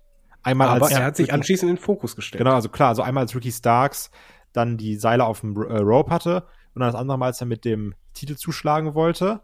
Aber wie David schon sagt, ich fand trotzdem, ich weiß nicht, ob es geplant war, ich glaube schon, weil es wirkte so, gab es von Luchasaurus auch einen komischen kurzen Blick, als dann auf einmal Jungle Boy auf den Schultern von Christian Cage war und nicht auf sein. Die Kommentatoren machen das im Übrigen auch ganz gut. Die haben das direkt als, am Anfang gesagt, was macht Christian überhaupt hier? Der ist doch gar nicht im Match. Warum, warum ist er überhaupt hier? Und äh, ich, ich finde da, dieser langsame Heel-Turn, das, das gefällt mir schon. Also das am Ende mit dem Jubeln, weil das macht einfach immer Luchasaurus. Das macht kein anderer. Warum soll das auf einmal Christian machen? Und der stellt sich in den Fokus. Und der, das gefällt mir. Und dann, das läuft ja drauf hinaus, dass wir irgendwann Jungle Boy gegen Christian haben. Genau das war ja auch meine Vermutung, die ich schon in der Preview geäußert habe. Ich habe gedacht, die kommt jetzt schon, dauert halt noch ein bisschen. Ähm, Jungle Boy ist noch jung, der kann auch noch ein bisschen auf den nächsten Heel-Turn äh, warten und auf seinen nächsten großen Gegner warten. Am Ende auf jeden Fall gibt's dann hier den äh, Finisher des Jurassic Express und das Ding ist äh, gelaufen.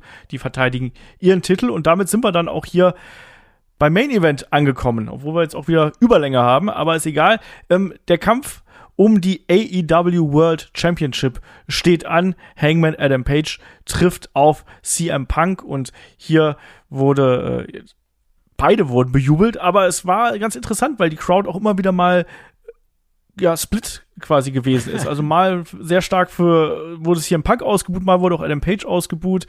Das war so eine interessante Kiste. Und natürlich äh, generell auch die Herangehensweise der beiden. Also Adam Page, der hier mit purer Wut und purer Gewalt teilweise auch zugeschlagen hat und hier im Punk ein bisschen kalkulierter, teilweise auch provozierend.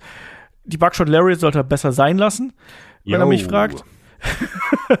und dann am Ende, wo man einen, na, beinahe Heel-Turn angedeutet hat. Und da muss ich mal David fragen, es gab ja diesen Moment, wo dann der äh, Ref down gewesen ist, nach diesem äh, GTS-Versuch quasi, wo der Ref was abbekommen hat und wo dann der Belt mit ins Spiel hätte kommen können. Hast du dich auch an WrestleMania 8 erinnert gefühlt? Roddy Piper gegen Bret Hart? Äh, nein, ich habe mich an Adam Page zurückerinnert gefühlt. Das lag einfach daran, äh, es gab in dem Video, ich weiß nicht, ob es im Pay-Per-View war oder in der Kickoff-Show, ähm, ein Zusammenschnitt von seinen Momenten, wo er halt ähm, öfters getrunken hat zum Feiern. Und äh, gerade in der Geschichte passt es halt, dass CM Punk Adam Page wieder so unsicher gemacht hat. Und als er zum Belt gesehen hat, habe ich nicht an WrestleMania gedacht, ich habe einfach nur gedacht so, du wirst gerade wieder schwach. Und du, das wird dir vielleicht zum Verhängnis. Übrigens äh, möchte ich nur kurz anmerken, auch wenn ich jetzt nicht die Antwort gab, die du gerne hören wolltest. Das Ding war Big Time Feeling vom Publikum. Da habe ich nämlich an WrestleMania 6 gedacht. ich, da dachte ich einfach nur so, aber wie lange hatte ich das nicht mehr, dass einfach die Crowd nicht nur laut war, sondern halt so gesplittet und du, du hast ja gemerkt, zum Beispiel, ja, da kam CM Punk, CM Punk Chance, ebbten ab und du hast halt gemerkt, die Adam Page Seite konnte das nicht auf sich hängen lassen. Dann, jetzt fangen wir an mit Cowboy Shit. Ja. Und es war halt wirklich dieser Kampf im Ring und Kampf auf den Rängen akustisch. Und das fand ich groß, richtig groß. Die beiden haben ja auch damit gespielt, ne? Die haben sich auch Zeit gelassen und haben dann auch quasi sich ablenken lassen, haben dem gelauscht, was da passiert. Das fand ich äh, auch sehr gut. Ansonsten, Kai, ähm, wie hast du hier die Geschichte des, äh, des Matches gesehen? Also, das ist ja auch wieder so ein Ding, was ja hin und her gegangen ist. War es dann am Ende ja so ein bisschen die. War Hangman Adam Page dann doch zu nett, weil er nicht mit dem Bell zugeschlagen hat und weil er eben nicht noch diesen, äh, diese Abkürzung genommen hat? Also erstmal muss man sagen, die Story war nicht so geil, ne? Also, das muss man ganz klar sagen. Ich das war so ein bisschen das Problem. Das Match hätte viel emotionaler sein können, als es jetzt war. Aber die Story hat das nicht hergegeben, meiner Meinung nach. Das war ein bisschen blöd. Und ich habe jetzt ja auch, natürlich auch durch, durch äh, die Preview von uns beiden, fest damit gerechnet, einer von beiden turnt. Ja, guckt ja, was ist denn jetzt? Ah, hält der Punk die Submission ein bisschen länger? Ist das extra so? Ist er jetzt, was macht er? Geht er? Also ich habe da wirklich sehr drauf geachtet. Ne? Ich dachte, einer von beiden muss jetzt ja und da wird ja was passieren generell, das Match war nicht ganz sauber bei allen Sachen. Ähm, ja. Liegt auch ein bisschen daran, auch bei aller Liebe, Punk merkst du sein Alter auch ein bisschen an. Ne? Also so, dann ist er nicht so gut, dann ist er manchmal ein bisschen langsamer als ein Hangman. Das siehst du auch beim Finish, wo, wo, wo ich finde, dass dein Hangman nochmal so ein bisschen langsamer mit der Clothesline ankam. Da war so eine kurze Verzögerung drin. Aber da muss ich sagen, das war aber, glaube ich, Zellen der Knieverletzung weiß ich nicht. Ja, also haben dann die Kommentatoren gesagt. Das hat er aber von, äh, bei der vorherigen auch schon gemacht. Ja. ja. Aber also. Nachdem der die Verletzung hatte, hat er jedes Mal dann gezögert kurz. Ja, aber das Komische war, dass der mit dem Ellbogen nochmal so nach hinten gegangen ist. Und nach dem Motto für Punk, du musst dich da einhaken. Das war mein Problem. Deswegen okay. weiß ich nicht, bin ich mir nicht sicher. Also ich fand das. Muss ich nochmal auf den Ellbogen achten, genau. Das sah eher unsauber aus. Egal. Okay. Ähm, das war so ein bisschen das Problem im Match, so wie du schon angesprochen hast, auch die Buckshot Lariats, die zweimal echt kacke waren. Also, da, da fand ich auch geil, dass er das dann nochmal probiert hat, ne? Und nochmal verkackt hat, ja. Genau. Das war dann, der war unglücklich natürlich, ne? Ähm, natürlich ganz witzig, der Moment, wo wir alle Punks Arsch gesehen haben, wo er dann bei der Powerbomb und noch witziger war es dann, als der Ref ihm dann die Buchse wieder hochgezogen hat. Das, das war eins meiner Highlights. Aber kommen wir zum, zum, zum großen Finale es gibt den Ref-Bump und es ist wieder, oh, Wrestling wie in den 90er anscheinend, weil alle Matches, die ich da gucke vom Match of the Week, haben immer einen Ref-Bump drin, komischerweise. Und so war es dann auch hier. Ref liegt auf dem Boden. Der Belt, den hat er ja schon netterweise vorher in den Ring gelegt, als, als würde er mehr wissen als wir, der Ref. Und dann steht dann da Hangman und ich bin so, ah, okay, haut er jetzt zu, haut er nicht zu. Und da muss man natürlich auch ganz klar loben. Also auch wieder die Blicke eines Hangman, die sind wirklich sehr, sehr gut. Also was der Mann in Promos nicht kann, das macht er mit, seinem, mit seiner Mimik und sowas, macht er damit wieder weg, meiner Meinung nach. Also, das war echt gut und du hast ihm diesen Konflikt abgenommen, wo er eigentlich denkt, so, nee, ich hau jetzt zu, jetzt mache ich es und dann wieder, ah, doch nicht. Und jetzt ist halt die Frage, kann man jetzt sagen, ah, er wollte doch zu sauber gewinnen, dass man sagt, Mann, bist du blöd, hau doch einfach zu, dann gewinnst du oder ist da seine Moral doch höher als das, äh, als der Wille Champ zu bleiben, weil in den Promos klang es ja eigentlich anders. Weil meinte, ich zerstör's hier, Punk ist mir alles egal, ich, ich werde Champion bleiben. Hat das dann doch nicht geschafft, alles komplett zu überwinden, um dann Champ zu bleiben. Ich glaube auf jeden Fall, dass es hier weitergehen wird zwischen den beiden. Und habe mich aber auch sehr gefreut, als CM Punk Champion geworden ist. Denn auch bei aller Liebe und wenn dann wieder Kritik kommt, wir müssen wirklich sagen, die Regentschaft von Hangman Page war über weite Strecken langweilig. Und ich hoffe. Die Matches waren sehr gut, die Matches aber waren die gut. Fäden genau. waren langweilig, ja. Ja, aber trotzdem, auch bei aller Liebe zu einem CM Punk, ich will jetzt auch trotzdem nicht, dass er sagt, ich bin Champion, das ist alles so schön, danke an meine Tante in der Schweiz, guck mal hier, ich hab's geschafft. Da muss auch was kommen, meiner Meinung nach. Weil wir haben gesagt in der Preview, einer von beiden turnt heel und eigentlich ist keiner von beiden geturnt. Beide sind ja. jetzt noch die guten Jungs und Hangman hat Gewissensbisse. Vielleicht wird er turn und sagen, nächste Mal hau ich wirklich zu, damit du nicht gewinnst, aber irgendwas muss passieren. Ja. Das auf jeden Fall. Was ich hier in der, in der Matchstruktur sehr mochte, war die Art und Weise, wie äh, Page dann auch immer wieder das Knie verkauft hat. Das war ja hier ein zentrales Element, was wir immer wieder gesehen haben, dass Page eigentlich der Stärkere ist, aber quasi das Knie ist sozusagen seine Achillesferse, auf die dann CM Punk auch im späteren Verlauf immer stärker äh, sich eingeschossen hat, wo es dann den Schlagabtausch gegeben hat, wo dann Punk auch gesagt hat, so, nee, mit, mit dem hau ich mich nicht, dem trete ich einfach vors Knie. Das ist viel klüger und weil das eben auch, äh, ja, immer wieder dann quasi weiter verkauft worden ist. Und ich mochte das echt gern. Und ich fand, das war ein insgesamt sehr, sehr rundes Match, wo man dann am Ende auch gesehen hat, dass ja äh, Hangman Adam Page durchaus dann auch immer aggressiver geworden ist, ne? Wo er dann auch äh, Punk nach dieser Cactus Clothesline, wo es nach draußen ging, dann auch übers Timecapers äh, Table geworfen und gesagt, hier, das, der, das Ding bleibt bei mir, der, der, der, äh, der Belt bleibt bei mir. Und ja, dann das hier im Punk aber auf jeden Fall nicht nur, auch wenn er die Buckshot Lariat nicht besonders gut selber beherrscht. Er hat auf jeden Fall hier immer einen Mittel dagegen gehabt. Ne? Das ja davor auch. Da ging ja auch die Buckshot Lariat direkt in den GTS-Ansatz und dadurch ist ja dann der Ref zu Boden gegangen. Also ich mochte die Art und Weise, wie das erzählt worden ist. CM Punk sollte nur, nur den, die Buckshot Lariat selber weglassen. Und wir haben auch hier wieder einen sehr hässlichen Sharpshooter gesehen übrigens. Ja, stimmt, genau. Das sollte. Ja.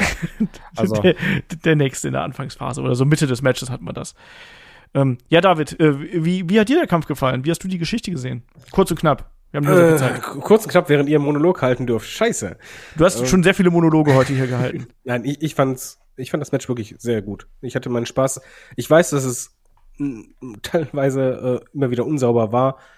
Ja, die be beiden Botches äh, sind Menschen. Äh, sie haben es trotzdem gut verkauft, sagen wir mal so, oder drüber weggesehen ich habe auch drüber hinweggesehen, gebe ich halt zu, weil ich war im Match drin und ich glaube, das ist für mich das Entscheidende bei einem äh, World Championship Match, dass ich drin bin und dass ich halt Spannung spüre und ich fand, das fühlte sich halt auch so an, wie es sein soll. Das war halt eine Schlacht, zwei unterschiedlicher Charaktere. Ähm, ja, ich bleib dabei. Adam Page kann halt wirklich super Storytelling machen im Ring und hier das halt wieder gemacht äh, mit CM Punk zusammen. Äh, passend zu der äh, Promo zuvor, wo halt äh, Adam Page derjenige war, der ähm, quasi dieses Professionelle verlassen hat und er hat ja dann äh, Punk ja geschlagen bzw. weggeschubst. Und hier in diesem Match ging es ja auch im Grunde genommen darum, dass Adam Page immer aggressiver wurde und ähm, auch verzweifelter. Und ähm, wir kennen ja Page, wenn er anfängt an sich zu zweifeln, dann kann er schnell schwach werden. Das gefällt mir sehr gut. Ich denke auch, dass es einen Heel-Turn geben wird. Das ist quasi für mich einfach erstmal Akt 1 von der Geschichte. Äh, den Heel-Turn wird aber CM Punk machen, weil er äh, Adam Page kommt immer wieder kurz davor, diesen Fehler zu machen. Nicht aus Boshaftigkeit, sondern aus Verzweiflung. Aber CM Punk ist sehr berechen, äh, berechnend. Und das hat er halt hier in der Rolle gespielt. Ähm, ich fand das Finish richtig gut, auch mit dem Webbump, äh, mit dem Gürtel, das, das war Drama, es fühlte sich groß an. Es gab im, im Match, ich wundere mich, dass ihr das nicht, nicht erwähnt habt, einen unfassbar krassen Nearfall, wo Punk die Schulter gehoben hat, wo ich einfach dachte, das, das war 2,999999. Stimmt, ja, stimmt. Also da, das war richtig, richtig übel. Nach dem GTS war das, meinst du, oder? Ja. Also der, der Nearfall, das, der habe ich nicht kommen sehen. Ehrlich, ich, ich habe schon, als, ich, als die Hand runterging, habe ich gedacht, das war's. Das ist jetzt die drei und dann kickt er halt noch aus. Das war wow. Die, die Crowd war richtig drin, äh, was überraschend ist bei so einem langen Pay-Per-View im letzten Kampf lauter als sonst ja. was. Ähm, das spricht wiederum auch für die beiden. Die haben halt wirklich ein Match erzählt, was sich immer wieder gepackt hat. Ich bin mehr als zufrieden. Ähm, was ich nur anmerken möchte, was mir halt aufgefallen ist, und ich bin mir sehr sicher, dass ich das so noch nicht gesehen habe, der Punk hatte richtig Pipi in den Augen am Ende. Und ich glaube nicht, dass das gespielt war. Sondern ich glaube, da kam einfach sehr viel auf einmal äh, zusammen. Und jetzt hat er den Titel und ja, die Story ist nicht vorbei. Es war ein absolut würdiger Main Event. Es fühlte sich wie ein Main Event an. War großes Ding. Beide haben meiner Meinung nach eine sehr gute Chemie zusammen, wobei halt äh, CM Punk einfach nicht mehr der Jüngste ist. Aber das haben sie gut kaschiert. Ich habe darüber nicht nachgedacht, bin ich ehrlich. Da war ich einfach in dem ein Fanboy. Ich war der Wrestling-Fan, ich war im Match drin. Scheiß auf Botches. Gute Story. Das ist ja auch manchmal ganz zuträglich zum Match. Also diese, ich finde, ich finde, die zweite Buckshot Larry hätte nicht nochmal probieren sollen, aber äh, da war eben vieles dabei, was auch dazu beigetragen hat. Also wir hatten auch in der Anfangsphase so einen äh, Superplex zum Beispiel, der so ein bisschen so ein bisschen gehuddelt ausgesehen hat. Also ich habe hier hektischer Superplex geschrieben, wo die beiden so ein bisschen, ah, wir müssen jetzt da hoch und so. Aber das hat auch ganz gut gepasst. Auch, wie gesagt, auch die Darstellung von dem, von dem Hangman Page, der dann auch immer wieder seine großen Aktionen durchbringen wollte, der auch so ein bisschen über ehrgeizig hier und da vielleicht gewesen ist, weil er sich's beweisen wollte, dass er hier mit ähm, CM Punk mithalten konnte. Also ich bin da auch sehr äh, glücklich aus dem äh, Event rausgegangen. Und David, wenn du mal CM Punk weinen sehen möchtest, dann empfehle ich dir sein letztes Match bei Ring of Honor. Da hat er geweint wie ein Schlosshund im Ring. Ja, ich kenne halt nur von WWE, gebe ich ja ehrlich zu. Ja, also nur so als als Weil, also du hast auf jeden Fall gesehen, der, der Titelgewinn dieser Moment bedeutet den gerade sehr viel und der hat da schon ein bisschen mit sich ge gekämpft, dass das halt nicht losgeht. Auf jeden Fall. Ähm, ja, wir haben auf jeden Fall einen neuen äh, AEW Champion. CM Punk ist der neue Titelträger und wie es für Adam Page weitergeht. Das werden wir dann bei Dynamite sehen. Aber jetzt müssen wir natürlich erstmal uns fragen, ähm, wie war denn diese Show? Wir brauchen eine Bananenwertung, wir brauchen ein abschließendes Fazit. Und deswegen frage ich zuerst den Kai. Es ist halt super schwer, das zu bewerten, weil, also, die Matches waren richtig gut. Viele Matches waren richtig gut. Du hattest geile Entwicklungen drin, du hattest coole Matches, also egal Opener. Das Problem ist aber wirklich dieses Loch in der Mitte. Ne? Und das Loch in der Mitte beginnt für mich, das klingt zwar irgendwie fies, aber beginnt für mich mit dem Finale vom Owen Hard Cup. Also NRJ gegen Jade Cargill, das hättest du noch irgendwie so mit reinnehmen können. Okay, meine Güte, kann ich drüber weggucken. Aber dieses Loch mit Joe Cole, Suho gegen Britt Baker, ähm, dann das, das Mixed-Tag-Match, dann gut, danach mit Kyle gegen Darby, das war dann wieder besser, hat er wieder Fahrt aufgenommen. Aber bei einem Vier-Stunden-Event muss er auf die Gänze sehen. Und natürlich hatte ich extrem viel Spaß. Aber da war eben auch der Teil, der trotzdem gut, aber auch langweilig war, wenn man ehrlich ist. Und den muss man ja auch irgendwie mit reinnehmen. Die Frage ist nur, wie stark bewertest du den? Aber ah, wenn ich mir das so alles angucke und so meine Notizen durchgehe und dann gucke, auf wie viel Spaß ich hatte, es wäre fies, weniger als 6,5 zu geben, muss ich ganz klar sagen. Deswegen, ach, ganz ehrlich, ich gebe ich geb dem Ding sogar eine 7, weil es hier ein paar gewonnen hat. 7 von 8. Das fürs Herz. Ja. David. Es ist auf jeden Fall der Pay-Per-View, der am schwierigsten zu bewerten ist, den wir bislang hatten, meiner Meinung nach. Weil ich finde, wie bei Kyle, so der, der erste Block Jade Cargill nehme ich einfach mit. Das ist, es war halt nicht lang genug, als dass es halt richtig geschmälert hätte. Aber äh, Kickoff, jo, nehme ich mit. Wardlow nehme ich mit. Hardy Young Bucks war cool. Äh, House of Black und Death Triangle war richtig stark. Und dann kam halt dieses Loch. Und dieses Loch war jetzt nicht so ah, Katastrophe, sondern einfach so, hm. Und das ging halt leider recht lang. Und äh, so, bei mir war es halt Thunder Rosa und Serena Deep, die mich halt, das war wieder Pay-Per-View-Feeling. Die haben mich gefangen und dann die letzten anderthalb Stunden waren bärenstark. Also das, das war äh, für mich der Block, würde ich volle Wertung geben, ohne Abzug. Ähm, aber wie bewertet man das? Ich bin da bei Kai, weil ich habe es nachts gesehen und äh, ich hatte schon ein bisschen Bammel, dass ich irgendwann zu müde werde und dann für mich entscheide, ich muss es doch irgendwie morgen zu Ende gucken. Habe ich aber nicht. Und das wird irgendwie seine Gründe haben, weil ich schon meinen Spaß gehabt haben. Ich war auch am Ende noch wach beim, beim Finish vom Main Event und äh, war dabei. Also gebe ich mal, normalerweise hätte ich 6,5 gegeben, aber aufgrund des coolen Live-Auftritts bei Wobi Sohos Entrance gebe ich mal eine 7. Ich hatte einfach, ich hatte einfach Spaß. Es ist halt objektiv betrachtet müsste ich weniger geben, aber ich hatte meinen Spaß. Ja, also ich tue mich auch tatsächlich natürlich äh, sehr, sehr schwer mit der Bewertung, weil ich finde zum Beispiel auch, auch, auch MJF gegen Wardlow hat für mich nicht so funktioniert, wie ich mir das erhofft hatte. Ähm, das ist auch der Fehde nicht gerecht geworden, in der Art und Weise, wie es umgesetzt worden ist. Ähm, natürlich mit den Hintergründen, die man dann auch so mitbekommen hat. Das war nicht der, das war nicht der große Wardlow-Moment, den wir uns erhofft haben. Ähm, ist einfach so. Das hat für mich nicht funktioniert. Dann hatten wir wirklich etliche Matches gehabt, die nicht funktioniert haben. Also Jade Cargill gegen NRJ muss ich nicht beim Pay-per-View haben. Also auch nicht als Belohnung oder sonst irgendwas. Also wenn objektiv betrachtet, war das nicht besonders gut. Das war überladen, das war zu viel. Und dann haben wir eben, wie ihr schon angesprochen habt, diese Matches Adam Cole gegen Joe, war okay, aber eben bemessen an dem hohen Matchniveau, was wir hier dann eben gerade im späteren Verlauf auf der Karte haben, leider eher so ein Füller. Und das Problem ist normalerweise, hast du ja so ein, so ein Hoch und Runter innerhalb der Pay-per-Views. Dadurch, dass du eben diese Umstrukturierung gehabt hast aufgrund der Konkurrenz, hast du eben so ein ja, das, das, so einen krassen Abfall eigentlich. Ne? Am Ende ging es mega hoch und ich bin auch komplett bei David. Also bei mir ging es eigentlich so, äh, Kyle O'Reilly gegen Darby Allen fand ich richtig gut und dann ab da war es äh, richtig stark. Dummerweise war davor, hat mir das Ganze relativ wenig gegeben und ich habe gemerkt, dass ich das anstrengend finde. Also ich fand Britt Baker gegen Soho fand ich anstrengend und dann diese, äh, dieses Mixed Match, das war halt echt furchtbar und deswegen bin ich bei einer 6. Weißt du, was das Schlimme ist? Diese 40 Minuten, die hinzugefügt wurden, die passt so ziemlich genau auf die Matchzeiten von den Dingern, die halt nicht so doll waren. Eigentlich ja.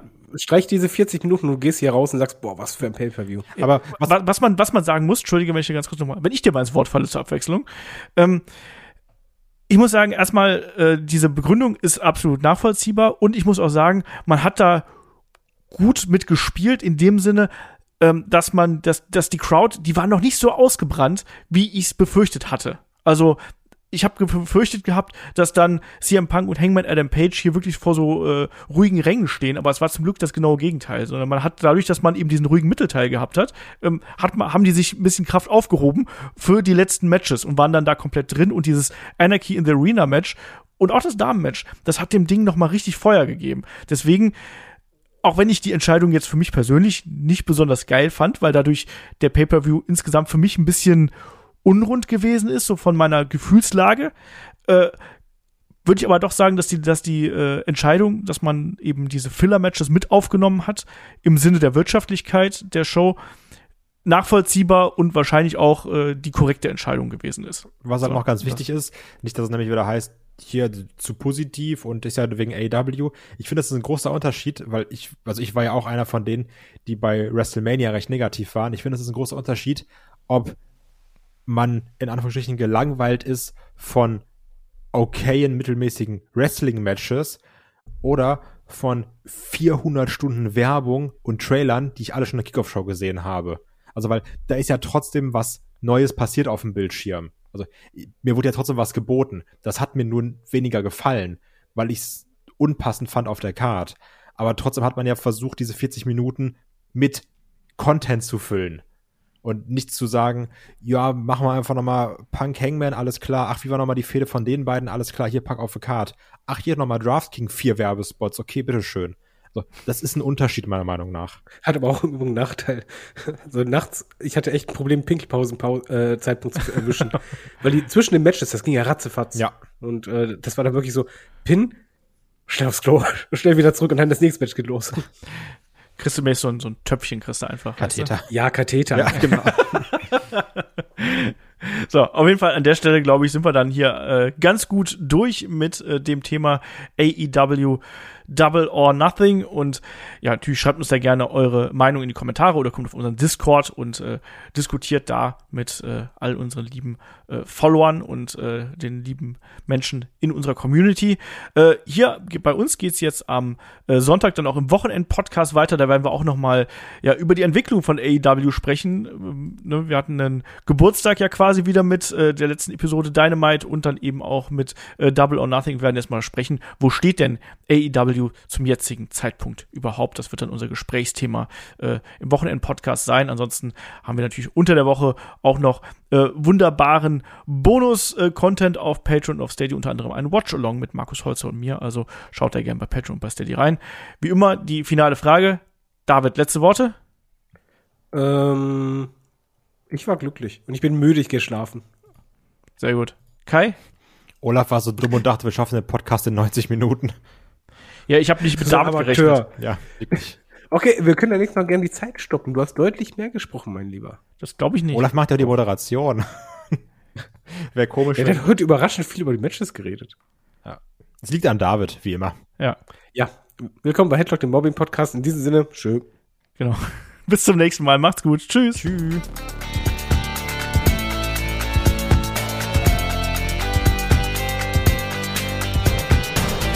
Headlock, der Pro Wrestling Podcast.